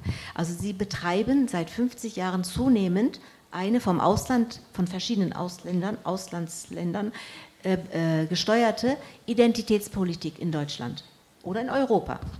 die Ahmadiyya Muslim Jamaat macht das nicht. Und deswegen muss man auch da wieder differenzieren. Wir bilden unsere Imame hier in Riedstadt aus. In Deutschland werden die ausgebildet. Es gibt keine Finanzierung aus dem Ausland. Das ist ganz wichtig. Also man darf man auch zum Beispiel Ahmadiyya Muslim Jamaat nicht mit der DITIB verwechseln, wo das gerade ein ja, Problem ist. Ich, ich also die sind, weiß, das ist auch weiß. divers, unterschiedlich. Es ist, okay. es ist jetzt sehr problematisch. Ja, es ist jetzt sehr was ich sagen wollte, ja, was ich ganz kurz noch mhm. sagen wollte, diese Identitätspolitik, diese bewusst betriebene Identitätspolitik der muslimischen Organisation geschlossen. Wir haben ja auch Dachverbände, die wiederum ignoriert wird von der deutschen Politik aller Islamkonferenz. Diese Identitätspolitik bedient sich an dem Hijab, weil der Hijab ist sichtbar. An einem muslimischen Mann erkennen Sie nicht, dass er ein muslimischer Mann ist, aber an einer muslimischen Frau erkennen Sie, dass sie eine muslimische Frau ist. Und diese Sichtbarkeit wird auch instrumentalisiert. Und mein Wunsch ist es, dass die muslimischen Frauen mit Hijab sich dafür mal öffnen und sich darüber Gedanken machen, was sie überhaupt tun. Das ist ein guter Punkt. Ich würde sagen, einen kurzen Abbinder mache ich jetzt für mich selber, weil das eine ist sozusagen über, das wäre neue, streitbar, über die Arbeit von islamischen Institutionen in Deutschland zu sprechen, weil das ist ein großes Feld und wer sich nicht so gut auskennt, wer noch nicht mal weiß, dass man, äh, dass Imame an Universitäten, an deutschen Universitäten ausgebildet werden, was alles wichtig ist für diesen Diskurs, dann hört es dann auf. Deswegen würde ich das gerne cutten. Das lassen wir jetzt so im Raum stehen. Und das andere ist der Punkt, und damit würde ich gerne den Abschluss, das war dieser Gedanke, wie ist Solidarität möglich, um in einem antirassistischen Verständnis über Dinge zu diskutieren und wie ist es auch möglich, leben und leben zu lassen. Und vielleicht schmeiße ich einfach diese Frage auch mit in den Raum. Ich würde mir wünschen, wenn die Fragen kommen, ich sammle jetzt drei erstmal, respektvoll und menschenfreundlich. Da hinten rechts. Eins, zwei, drei. Die Dame, genau. Sie mit der Brille? Ja. Da kommt ein Mikro, sonst hören. Ja, ja. Ich weiß nicht, wo das Mikro kommt. Da hinten. Ah, da sehen wir es, genau. Ah, okay. Ähm, genau, also Sie haben ja über weibliche Solidarität. Man hört gar nichts, warum? Vielleicht nicht an? Doch. Ähm, okay. Jetzt? Ja. Genau, also es ging ja um Solidarität und im Verlauf des Gesprächs auch um weibliche Solidarität. Und mich würde interessieren, sagen, wie Sie sich beide auf den älteren europäischen Differenzfeminismus beziehen. Wenn man immer nur auf Alice Schwarzer Bezug nimmt und diesen liberalen Feminismus, dann blendet man ja eine ganz wichtige Kapitalismuskritik und auch bestimmte Konzepte von Weiblichkeit aus, die hier von Feministinnen ähm, formuliert worden sind. Können Sie das ein bisschen konkretisieren für alle, die das hier nicht diesen Diskurs kennen? Ähm, Ich versuch's mal. Nur kurz. Also, also zu sagen, ähm, Frauen sollten gleich sein, jetzt ganz verkürzt, mhm. aber Frauen bekommen eben die Kinder und Gleichheit kann nicht bedeuten, dass sie sozusagen die gleichen Rechte und Pflichten bekommen wie Männer, sondern es muss irgendwie anders aussehen und darüber, wie es dann aussieht, gab es Streit, aber den gab es eben auch schon in den 1960er, 1970er Jahren mhm. unter europäischen Feministinnen. Mhm. Okay, vielen Dank. Der Herr in der Mitte, hier genau. Ähm, ja, okay. Ich muss mal eingangs ein paar, äh, einige Sätze zitieren. Sich, ver, äh, sich schminken und in Schale werfen macht Spaß. Sich vermehrt, aber nur mit seiner Aufmachung, Aufmachung zu befassen, ist mir zu einseitig. Der Unterschied zwischen diesen Extremen liegt jedoch darin, dass das Kopftuch ein Stempel fürs Leben werden kann. Damit wird der Selbstfindungsprozess in der Pubertät besiegelt. Das ist schlimm, schlimmer als das Spiel mit Farbe und Klamotten. Ähm, ich habe Sie zitiert, Frau Senel Abidin. Sie werden es vielleicht wiedererkennen. Das haben Sie im Interview mit der Standard im März 2018 geäußert. Sie haben das Kopftuch, Sie haben vom Kopftuchkäfig gesprochen. Sie haben davon gesprochen, dass die Verhüllung äh, von Mädchen äh, der, äh, durch, durch den Hijab eine Manipulation sei. Und ich möchte gerne wissen, wieso Sie heute diese Dinge hier äh, so nicht zum Ausdruck gebracht haben, warum hier eine Diskussion darüber erfolgt, äh, die das, den Hijab als ein Modemerkmal, als ein Kulturmerkmal und anderes relativ harmloses Zeugs darstellt. Und ich möchte auch äh, wissen, warum Sie beide, die Sie da vorne äh, eben gesprochen haben, die Spaltung äh, der Frauen, von der Frau Senelabidin ganz zutreffend geredet hat, äh, damit beschildern, dass sie erklären, das sei die Spaltung in Gläubige und Ungläubige. In der Realität, auch in der Realität dieser Stadt kann man andere Erfahrungen machen. Es ist nämlich die Spaltung der Frauen in, Anst in anständige Frauen und auf der anderen Seite in Schlampen, in Huren. Äh, entschuldigen okay. Sie, wir haben das, glaube ich, verstanden, diesen Punkt. Wir nehmen den auf. Der Herr daneben. Bitte? Wir, ne, wir, haben den, wir haben den Punkt verstanden. Sie müssen nicht schreien, wir haben den ja. Punkt verstanden, aber ja. wir so? müssen nicht mit Schimpfwörtern arbeiten. Danke. Ja, ja, ja, Entschuldigung. Ja, ich will mal versuchen, ein bisschen runterzukommen und nicht so emotional zu sein. Und zwar will ich mal eine Geschichte aus, äh, ist laut genug, aus Österreich erzählen. Da haben die Polizisten vor zwei Jahren ein Problem gehabt mit dem neuen Gesetz über das Vermummungsgebot.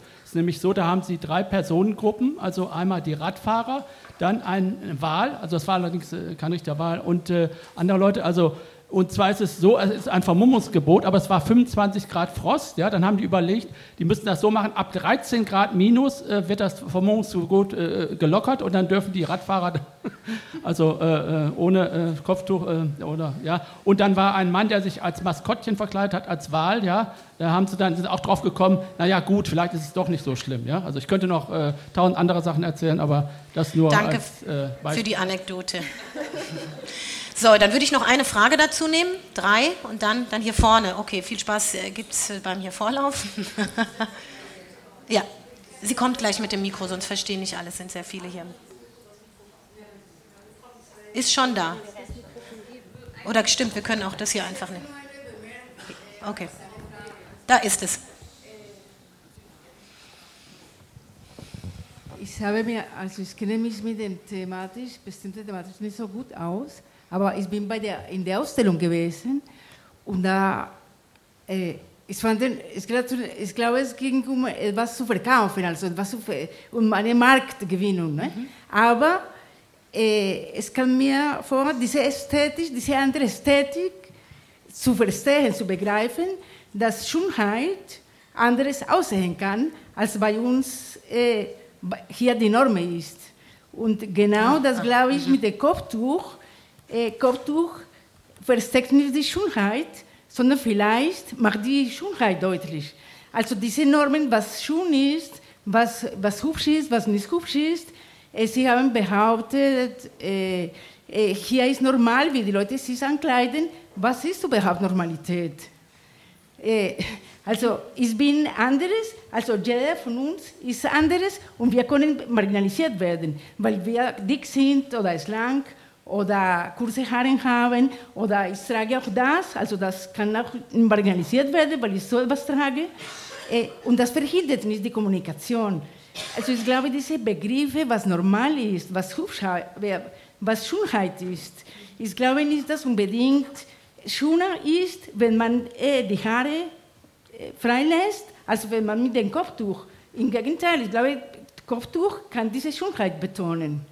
Also mhm. es gibt bestimmte Begriffe, die, glaube ich, sehr problematisch sind. Mhm. Dankeschön. Also, Frage 1, Solidarität weiblich, da forderte die Dame hinten es weg von diesem alles schwarzer Aspekt, sondern Frauen sollten gleich sein. Schon immer war das eine Debatte. Das kann man verbinden mit Ihnen hier vorne. Was ist die Norm und welche weiblichen Normen gibt es? Das würde ich, vielleicht könnt ihr, können Sie das zusammen beantworten. Und das zweite war der Herr hier hinten, der sagte, dass Sie glauben, dass die Spaltung nicht zwischen gläubig und ungläubig, sondern zwischen den Anständigen und ich sag mal den Unanständigen herrscht. Ja, das fand ich ein interessanter Einwurf mit dem Differenzfeminismus. Ähm, der ist ganz wichtig. Ich glaube auch, ich persönlich glaube, dass ähm, der islamische Feminismus ähm, da stärker andockt an dem Differenzfeminismus und nicht so sich positioniert oder sich verorten kann bei dem egalitären, radikalen Feminismus jetzt einer, einer Butler. Also auch diese poststrukturalistischen Ansätze, die Ansätze, dass das Geschlecht reines Konstrukt ist, ähm, reine Sozialisation. Natürlich äh, hat der Islam und der Koran dann eine andere Herangehensweise, weil da eben zwei Geschlechter bezeichnet werden und weil da auch ein Unterschied gemacht wird. Wichtig ist aber, dass, eben, dass da keine Wertigkeit gibt, äh, sondern beide eben gleich wert sind und dann ist dieser differenzfeministische Ansatz ja auch interessant, weil es im Feminismus, glaube ich, immer um Differenz ging. Deswegen die Safe Spaces, deswegen die Betonung der weiblichen Perspektive, die sichtbar gemacht werden muss. Ähm, der weibliche Blick, der eben keine Orientierung an der männlichen Normalbiografie sein kann, sondern eine andere Sicht aufs Leben haben muss und der dadurch auch ganz viel neue Impulse geben kann darauf, wie man sein Leben gestaltet. Und ich finde das ganz spannend, aber das, was schade ist, diese Debatten führen wir ja nie wir gehen ja nie so tief rein, sondern es geht immer nur darum, kann, kann man mit Kopftuch überhaupt Feministin sein? Geht das überhaupt? Das wird schon zu, also in Abrede gestellt. Aber dass wir mal so weit gehen würden, zu sagen, was für eine Form von Feminismus und ist das vielleicht eine, eine frische Perspektive, die auch den feministischen Diskurs einen ganz neuen Touch geben könnte, die ihn beleben könnte. Deswegen jetzt ein kleiner Werbeblock, aber das war der Untertitel in meinem ersten Buch, ähm, zu sagen, was der, was der Islam ähm, für einen wirklichen Feminismus, zu einem Feminismus beitragen kann. Und diese Allianz wünsche ich mir eigentlich. Also, dass man sieht, aha, da gibt es eine andere Perspektive, den Feminismus zu mhm. verstehen, ihn zu lesen. Und ähm, wenn man da ins Gespräch geht, kann vielleicht was Neues entstehen. Also ich möchte dazu nur ganz kurz etwas äh, aus einem älteren Buch von Alice Schwarzer zitieren in ihrem Vorwort. Vorwort, da schreibt sie, es geht nicht um die Gleichheit von Mann und Frau, sondern es geht um die Vermenschlichung von Mann und Frau. Können Sie das also konkretisieren? Mhm. Also Können Sie um, um, ein bisschen deutlich machen? Mhm. Also es geht nicht darum, dass Männer und Frauen gleich sind und gleich werden, sondern dass Männer und Frauen sich vermenschlichen. Das schreibt Alice Schwarzer in einem Vorwort von einem Buch von 86, glaube ich. Mhm. Äh, das heißt äh, Lohnliebe. So ein kleines Reklamformat ja. in Grün. Ja. Gut, ich, ich glaube, das sind zwei unterschiedliche Ansätze, weil die Frage war ja sozusagen, können Frauen unterschiedlich sein und trotzdem ohne Hierarchie nebeneinander bestehen? Nee, es gibt eine natürliche Unterschiedlichkeit, die nicht normal ist. Natürlich, was ist normal? Das ist ja eine Bewertung von außen. Es gibt natürliche Unterschiede und das macht die Vielfalt aus. Wir haben wirklich, wir sind alle sehr individuell, körperlich, äußerlich, aber auch charaktermäßig, mit unseren Geschichten, mit unseren Erfahrungen. Aber es gibt auch diese ja, künstlichen Elemente, die man nutzt, um Unterschiede äh, zu markieren. Und das ist, glaube ich, unser Thema beim Hijab. Ich würde gerne genau, auf, zu ihm noch den, kurz. Auf genau. Herrn, äh, mhm. der hat nämlich noch viel mehr gesagt. Ja, ich habe das letzte, Außer die, die letzte und Frage Ungläubige. Und zwar hat er mich richtig zitiert, aber es ist ja heute so viel äh, an Themen. Ich weiß ja nicht, was ich alles gesagt habe, wann und wo was veröffentlicht wurde. Diese Ungerechtigkeit, diese Ungerechtigkeit, die unter Muslimen praktiziert wird. In der Pubertät tatsächlich junge muslimische Mädchen können sich nicht frei entwickeln in ihrer Persönlichkeit, weil alle muslimischen Mädchen. Nein, junge muslimische Mädchen können sich nicht frei entwickeln, wenn sie mit dem Hijab konfrontiert werden, okay. nämlich, wie die Tradition das vorschreibt, mit Beginn der Pubertät. Das heißt, wenn ein Mädchen ihre Monats Monatsblutung bekommt, äh, gilt sie als geschlechtsreife Frau und soll sich bedecken. Das sagt die Tradition. Äh, kommt ein Junge in die Pubertät, auch, weiß ich nicht, mit 11, 12, 13, 14, ja, passiert gar nichts. Passiert gar nichts äußerlich. Der Junge lebt weiter sein normales Leben und entwickelt sich weiter ganz normal. Und das ist eine Ungerechtigkeit. Und dieser Gedanke dahinter, dass da ein Irrtum liegen muss, dass das eigentlich mit Islam und mit Gott überhaupt nichts zu tun haben kann, sondern eine Konstruktion ist, die nach dem Tod des Propheten irgendwie von irgendwelchen männlichen Gelehrten aufgestellt worden ist, weil die Interessen von Männern im Vordergrund standen und nicht die Interessen von Frauen im Vordergrund standen.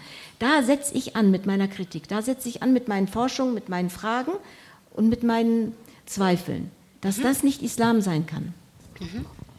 Ich frage mich, warum äh, das immer diese Perspektive ist, die Interessen der Männer werden hier bedient. Man könnte ja auch oldschool argumentieren, ist es nicht genau andersherum? Interessen der Männer, die, das, die bedient die Bildzeitung, die jahrzehntelang äh, auf Seite 1 äh, das nackte Girl hatte, das Cover Girl. Aber eine Frau, die eben ihre Reize nicht zeigt, könnte man ja sagen, die bedient eben nicht den männlichen Blick, die entzieht sich dem männlichen Blick, die bedient nicht die Interessen. Und ich muss dann sagen, natürlich können Sie das jetzt so sehen, aber wenn eine muslimische Frau sagt, nein, ich glaube nicht, also da sind wir der, auf der Ebene des Glaubens, ähm, ich glaube nicht, dass das alles eine Männerkonstruktion ist, weil Männer werden ja genauso ähm, äh, in die Pflicht genommen, müssen keusch leben, sollen sich vor der Ehe, ähm, sollen sie monogam sein in der Ehe, sollen vor der Ehe keusch bleiben und so weiter. Das sind ja alles Regeln, die im Koran äh, so überliefert sind, die kann man nachlesen. Diese, diese Werte gelten für Männer und Frauen gleichermaßen. Dass es in der Praxis anders aussieht, ähm, ist ein anderes Thema. Das haben wir überall mit allen Religionen und mit allen Idealvorstellungen. Aber so von der Theologie her sehe ich nicht, warum das jetzt nur zum Vorteil des Mannes ist. Ich finde, das wird da hineingelesen und muslimische Frauen sagen, nö, im Gegenteil, wir haben äh, ziemlich viele Vorteile dadurch, dass äh, es ganz vieles gibt an, an, Werten, wo die Männer sich auch dran halten müssen und das auch eine Form vielleicht von, von Freiheit und von Sicherheit. Kann, könnte man ja auch so lesen, wenn man wollte. Also ich muss mal ähm, ganz kurz Wollen wir noch dem, Ja, ich bin ja selbst Leuten, eine Betroffene. Ich war mit zwölfeinhalb Jahren kam ich in die Pubertät. Mit zwölfeinhalb Jahren war ich noch ein Kind. Ich hatte keine Ahnung von weiblichen Reizen. Ich wusste nicht, was Frau sein bedeutet und kam unter diese Verhüllung. Wurde eine Außenseiterin und habe mich nicht wirklich entwickelt. Wie entwickelt sich denn ein Mädchen zu einer Frau? Das ist eine allgemeine Frage, die in der Gesellschaft diskutiert werden muss. Vielleicht machen wir darüber mal eine Streitbar. Das Frausein. Wie, wie entwickelt sich Frausein? Wie wird Frau, Frauwerdung auch manipuliert? A la Heidi Klum zum Beispiel mit dieser das sind große feministische Debatten im Übrigen, ja. die geführt werden. Wir hatten letztes es Jahr die Generationendialoge genau zu Und ich kann Thema. mir nicht vorstellen, dass es einen Gott geben soll, der die Entwicklung, die natürliche Entwicklung einer Frau einschränkt. So, ganz kurz, das Publikum ist dran. Sie haben, das will ich noch mal festhalten, Sie haben beide hier Ihre biografischen Erfahrungen die zu verallgemeinern auf alle ist immer schwierig. Aus einer journalistischen Perspektive würde ich das nie so aufschreiben können, sondern würde immer sagen, Frau Hupsch hat gesagt, Frau Senelabedin hat gesagt, das ist ihre Vita und die spricht Ihnen niemand ab. Ob das für alle gilt, ist ein Fragezeichen. Äh, möchte noch jemand hier vorne, Nummer eins? Ja, nochmal, ist schwierig, wenn so viele wollen. Jetzt fange ich erstmal hier vorne an. Ja. Ja, hallo erstmal. Also ich bin jetzt ein bisschen verwirrt. Entschuldigung, bitte, man versteht hier nichts. Darf ich erstmal? Oder wollen Sie doch? Also bitte, es wäre schön, wenn wir jetzt schaffen würden, eine schöne Diskussion zu führen. Also, ähm, ich bin jetzt nur ein bisschen verwirrt, was Ihre Position angeht, weil ähm, einerseits sagen Sie, ja, 1400 Jahre, alte Regelung hier und da, heute muss alles reformiert werden oder anders betrachtet werden. Aber ähm, andererseits haben sie auch ähm, äh, gezeigt, dass ähm, von der muslimischen Seite ähm, eine Akzeptanz fehlt, ihrer Meinung nach, was ihre Position angeht. Warum kann man sich nicht einfach darauf einigen, dass äh, jeder diese 1400 Jahre alte Regelung für sich interpretiert und für sich auslegt, ja, ohne den anderen zu verurteilen. Also ich als ähm, Kopftuch tragende Muslimin wenn ich mit einer Gruppe von kopftuchtragenden Freundinnen über die Straße gehe und äh, finde ich das jetzt nicht so schön, dass sie sagen, das ist für mich ein verstörendes Bild oder ich finde das nicht passend oder ja, also ich habe gesagt, es, es, sieht, es, sieht, uniformiert aus. Aber genauso gibt es ja auch äh, eine Mädelsklicke, die alle sich absprechen und sagen, ich gehe jetzt, wir, wir, treffen uns morgen mit äh, weißen Miniröcken und gehen so zur Schule oder sonst wie. Ja. Verstehen Sie, was ich meine? Ja, ich verstehe also Sie sehr gut. Ich, aber verstehen Sie, was ich meine? Äh, das ist eine zur Schaustellung von Religiosität, von Gesinnung, von kollektivem Glauben. Das ist was anderes, als wenn eine Gruppe von Mädchen mit irgendeinem modischen Symbol als Gruppe über die Straße läuft. Verstehen aber, Sie den Unterschied aber, nicht? Aber Nein, ganz ehrlich nicht. Okay. Ich, ich finde es halt einfach. Ja, aber stopp, stopp, stopp. Ich, ich, ich finde es halt nur einfach. Ähm, traurig, dass diese Akzeptanz von beiden Seiten fehlt. Ich verstehe auch Ihre Position, weil Sie sagen, viele Gläubige akzeptieren Ihre Haltung nicht und Ihre Position nicht und Ihre Entscheidung nicht, das Kopftuch abzulegen. Aber genauso müssen Sie doch aber, äh, um, das, um das einfach gerecht zu halten, meine Position und meinen Glauben, wie ich es auslege, akzeptieren. Ja? Wenn ich nicht mit Unterkopftuch rumlaufen will, sondern es leicht tragen will, ist es meine Art, mein Glaube, auszuüben und ich bin zufrieden damit. Verstehen Sie, was ich meine? Also dieses. Ja, ich verstehe Sie. Ich habe übrigens nicht gesagt, dass ich äh, keine Akzeptanz erfahren habe. Außerdem komme ich aus der islamischen Community. Ich habe also ein ganz anderes Umfeld von Muslimen, in einem ganz anderen Umfeld von Muslimen gelebt, die sehr gesellschaftspolitisch aktiv waren und auch immer noch sind. Und ich habe mich sozusagen von diesem Kollektiv, von der Kollektivgemeinde habe ich mich distanziert und gelöst. So, ich möchte kein Zwiegespräch entstehen lassen. Ich glaube, es ist deutlich geworden, der Punkt. So, der Herr da hinten an der Wand. Nee, jetzt kommen erstmal andere Leute dran. Entschuldigung. Das ist kein Affront gegen Sie, sondern alle, die sich hier melden wollen, gerne drankommen. Und ich muss jetzt auf die Zeit noch gucken und die Bedürfnisse der Menschen hier bedienen. Ja. ja. Erstmal vielen Dank äh, für die Einladung. Ähm, eine Frage an äh, Frau Zain al-Abidin. Und zwar, ähm, ich stehe hier als der böse muslimische Mann. Ähm, es wurden viele Aussagen getroffen, zum Beispiel, dass äh, sehr viele muslimische Frauen von ihren Männern unterdrückt werden, sie das Kopftuch eben aus Zwang tragen würden und so weiter. Und ich finde diese Aussagen erstmal problematisch, weil sie Muslime generell entmenschlichen. Auf der einen Seite haben wir, dass die muslimische Frau eben dadurch entmündigt wird. Also es gibt gar keinen Raum, dass sie das aus eigenem rationalen Bewusstsein heraus tragen würde. Und auf der anderen Seite werden muslimische Männer so dargestellt, als könnten sie nicht lieben, ja, als würden sie ihre Frauen nicht lieben und als äh, wäre ihnen das Wohlempfinden zum Beispiel auch von ihren Kindern äh, nicht am Herzen. Jetzt, ich weiß, Sie haben das eben nochmal betont, dass hier ähm, die beiden äh, Referentinnen aus persönlicher Perspektive sprechen.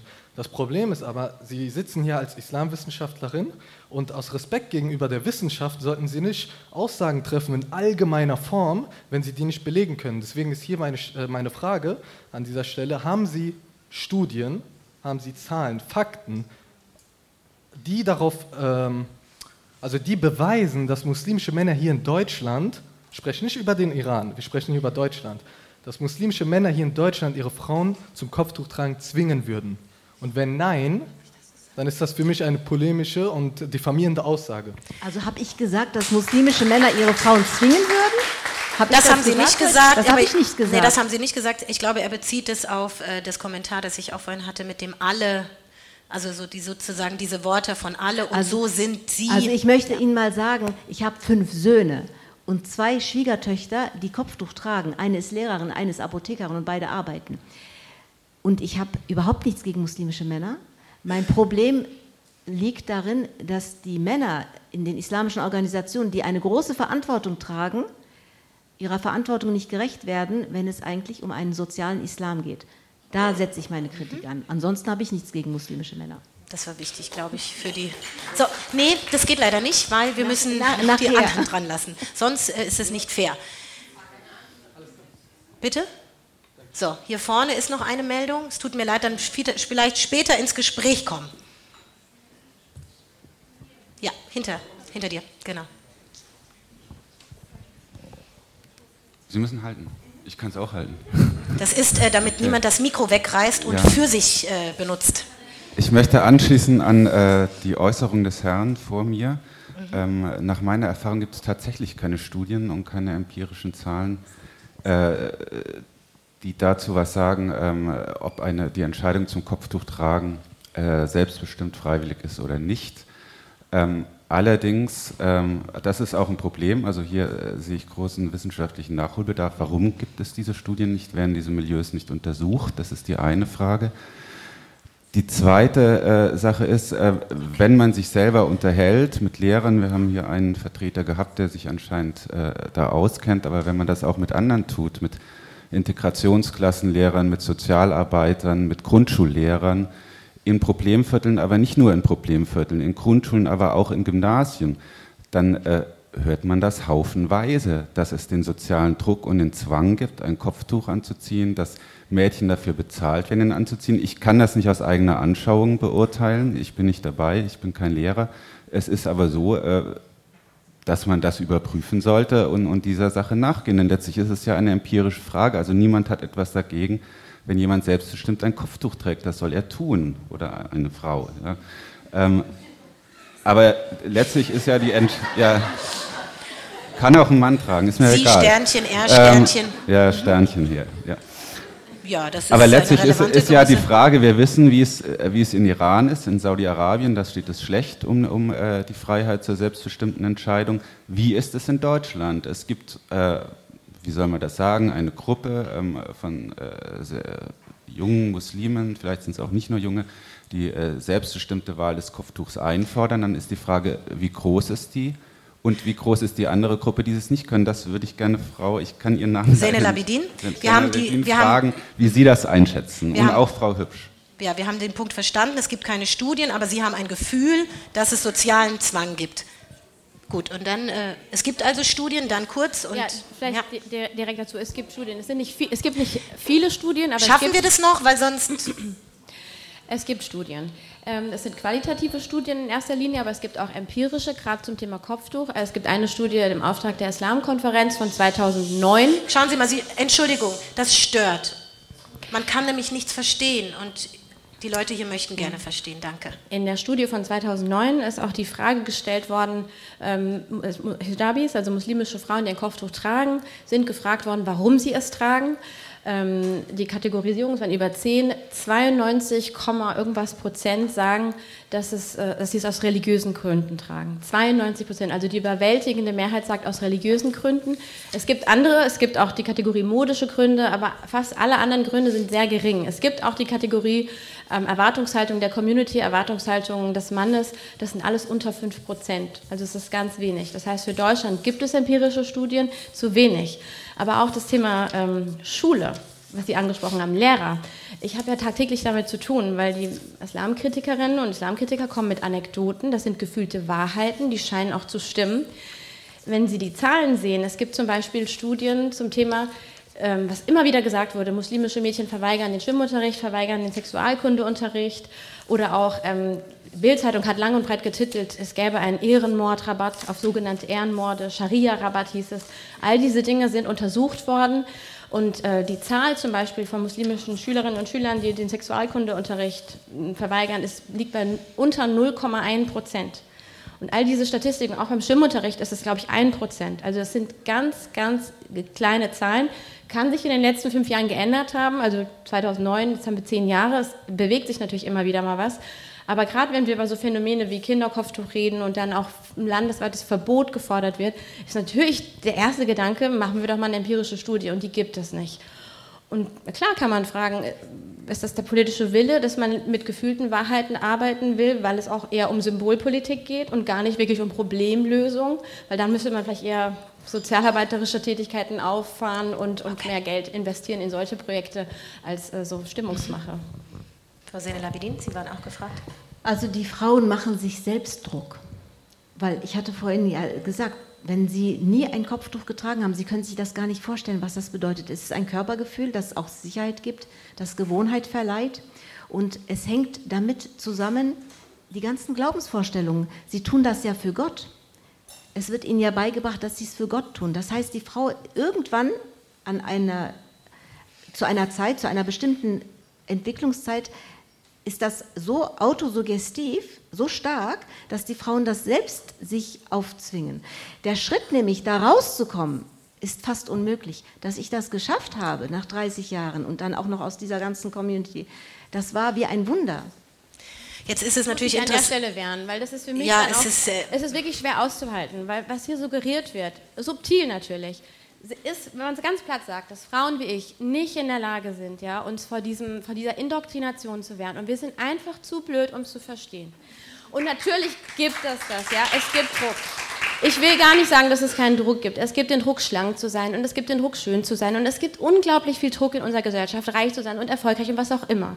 Aber trotzdem sind wir doch, also gibt es auch Frauen, die mündig genug sind zu sagen, das ist nicht der Grund. Ja, aber und, und ich stimme Ihnen ja zu. Ich will ja auch gar nicht, ich stimme Ihnen zu, dann, wo es, da wo es Druck gibt, ist das auch schlecht. Das ist ungut, weil beim Glauben, im Glauben geht es um die Beziehung zwischen Mensch und Gott. Das ist eine Herzensangelegenheit. Und wenn jemand etwas tut, um der Community zu gefallen, dann ist das Grundprinzip des Glaubens zerstört Nein, worden. es geht ne? nicht um die Community, es geht um Gefallen, um Gott zu gefallen, weil den Frauen wird beigebracht, ich bin auch eine solche Frau gewesen, ja ich trage den Aber die Hijab, Frage- um Go- Gott zu gefallen, um von Gott eine Sie können Belohnung das zu bekommen. Patriarchat hinterfragen und Sie können auch so ein Gottesbild hinterfragen. Sie können auch so solche welche- religiösen Konzepte welches- hinterfragen. welches Gottesbild Jetzt wird es nicht so schön, man versteht Sie nämlich nicht, Sie- Entschuldigung, jetzt, das ist auch etwas, worüber ich noch heute sprechen Nee, möchte.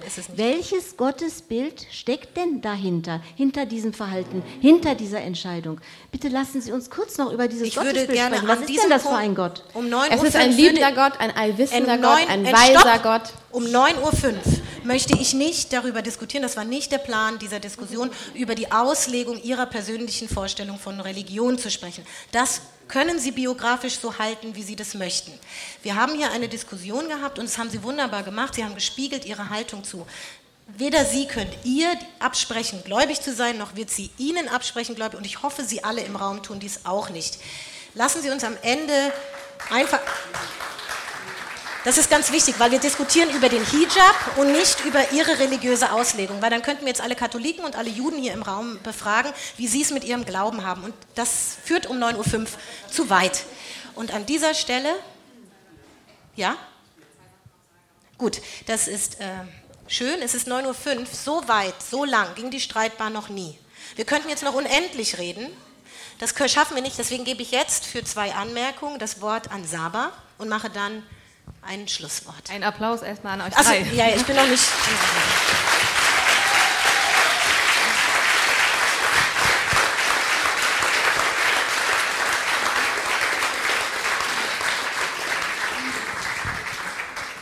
Ich habe ganz vergessen und es ist super wichtig gewesen, weil es war ganz, es hat zwei Wochen gedauert fast, bis, man, bis, bis wir das hingekriegt haben.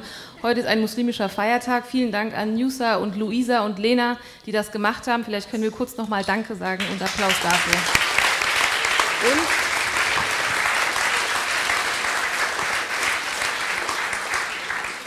Und, und eine Veranstaltung am 1. Juli, auf die möchte ich nochmal aufmerksam machen. Sie haben den Flyer auf Ihren Stühlen gesehen und wir gehen mit der Streitbar in die Sommerpause. Da, dazu sagst du noch was. Genau. Wunderbar. Genau. Vielen Dank. Und ich möchte gerne nur noch äh, mitgeben, damit es irgendwie einen runden Abschluss, den es mir klar war, dass es den nicht geben wird, weil diese Debatte wird weitergehen. Aber vielleicht haben Sie heute einen Punkt mitgenommen, ich habe ihn definitiv mitgenommen, dass es aus einer innermuslimischen, weiblichen, feministischen, wie auch immer man sich definiert, Debatte einen sehr unterschiedlichen äh, Blick auf die unterschiedlichen Punkte, wir hatten zwei Beispiele sehr konkret, haben kann. Ich glaube, die absolute Wahrheit gibt es nicht. Ich hoffe, Sie sind nicht hierher gekommen, um sie zu erfahren. Im besten Fall hat sich Ihre Perspektive erweitert, weil das wäre der Anspruch von Intersektionalität, zu sagen, es gibt viele Frauensternchen und Männersternchen, die haben unterschiedliche Lebensrealitäten und sehen die Dinge unterschiedlich. Sie haben heute zwei Frauen gehört. Vielleicht erweitert sich Ihr Meinungsspektrum. Gehen Sie raus, hören Sie noch mehr Frauen zu diesem Thema und bleiben Sie offen. Vielen Dank. An Sie beide. Danke.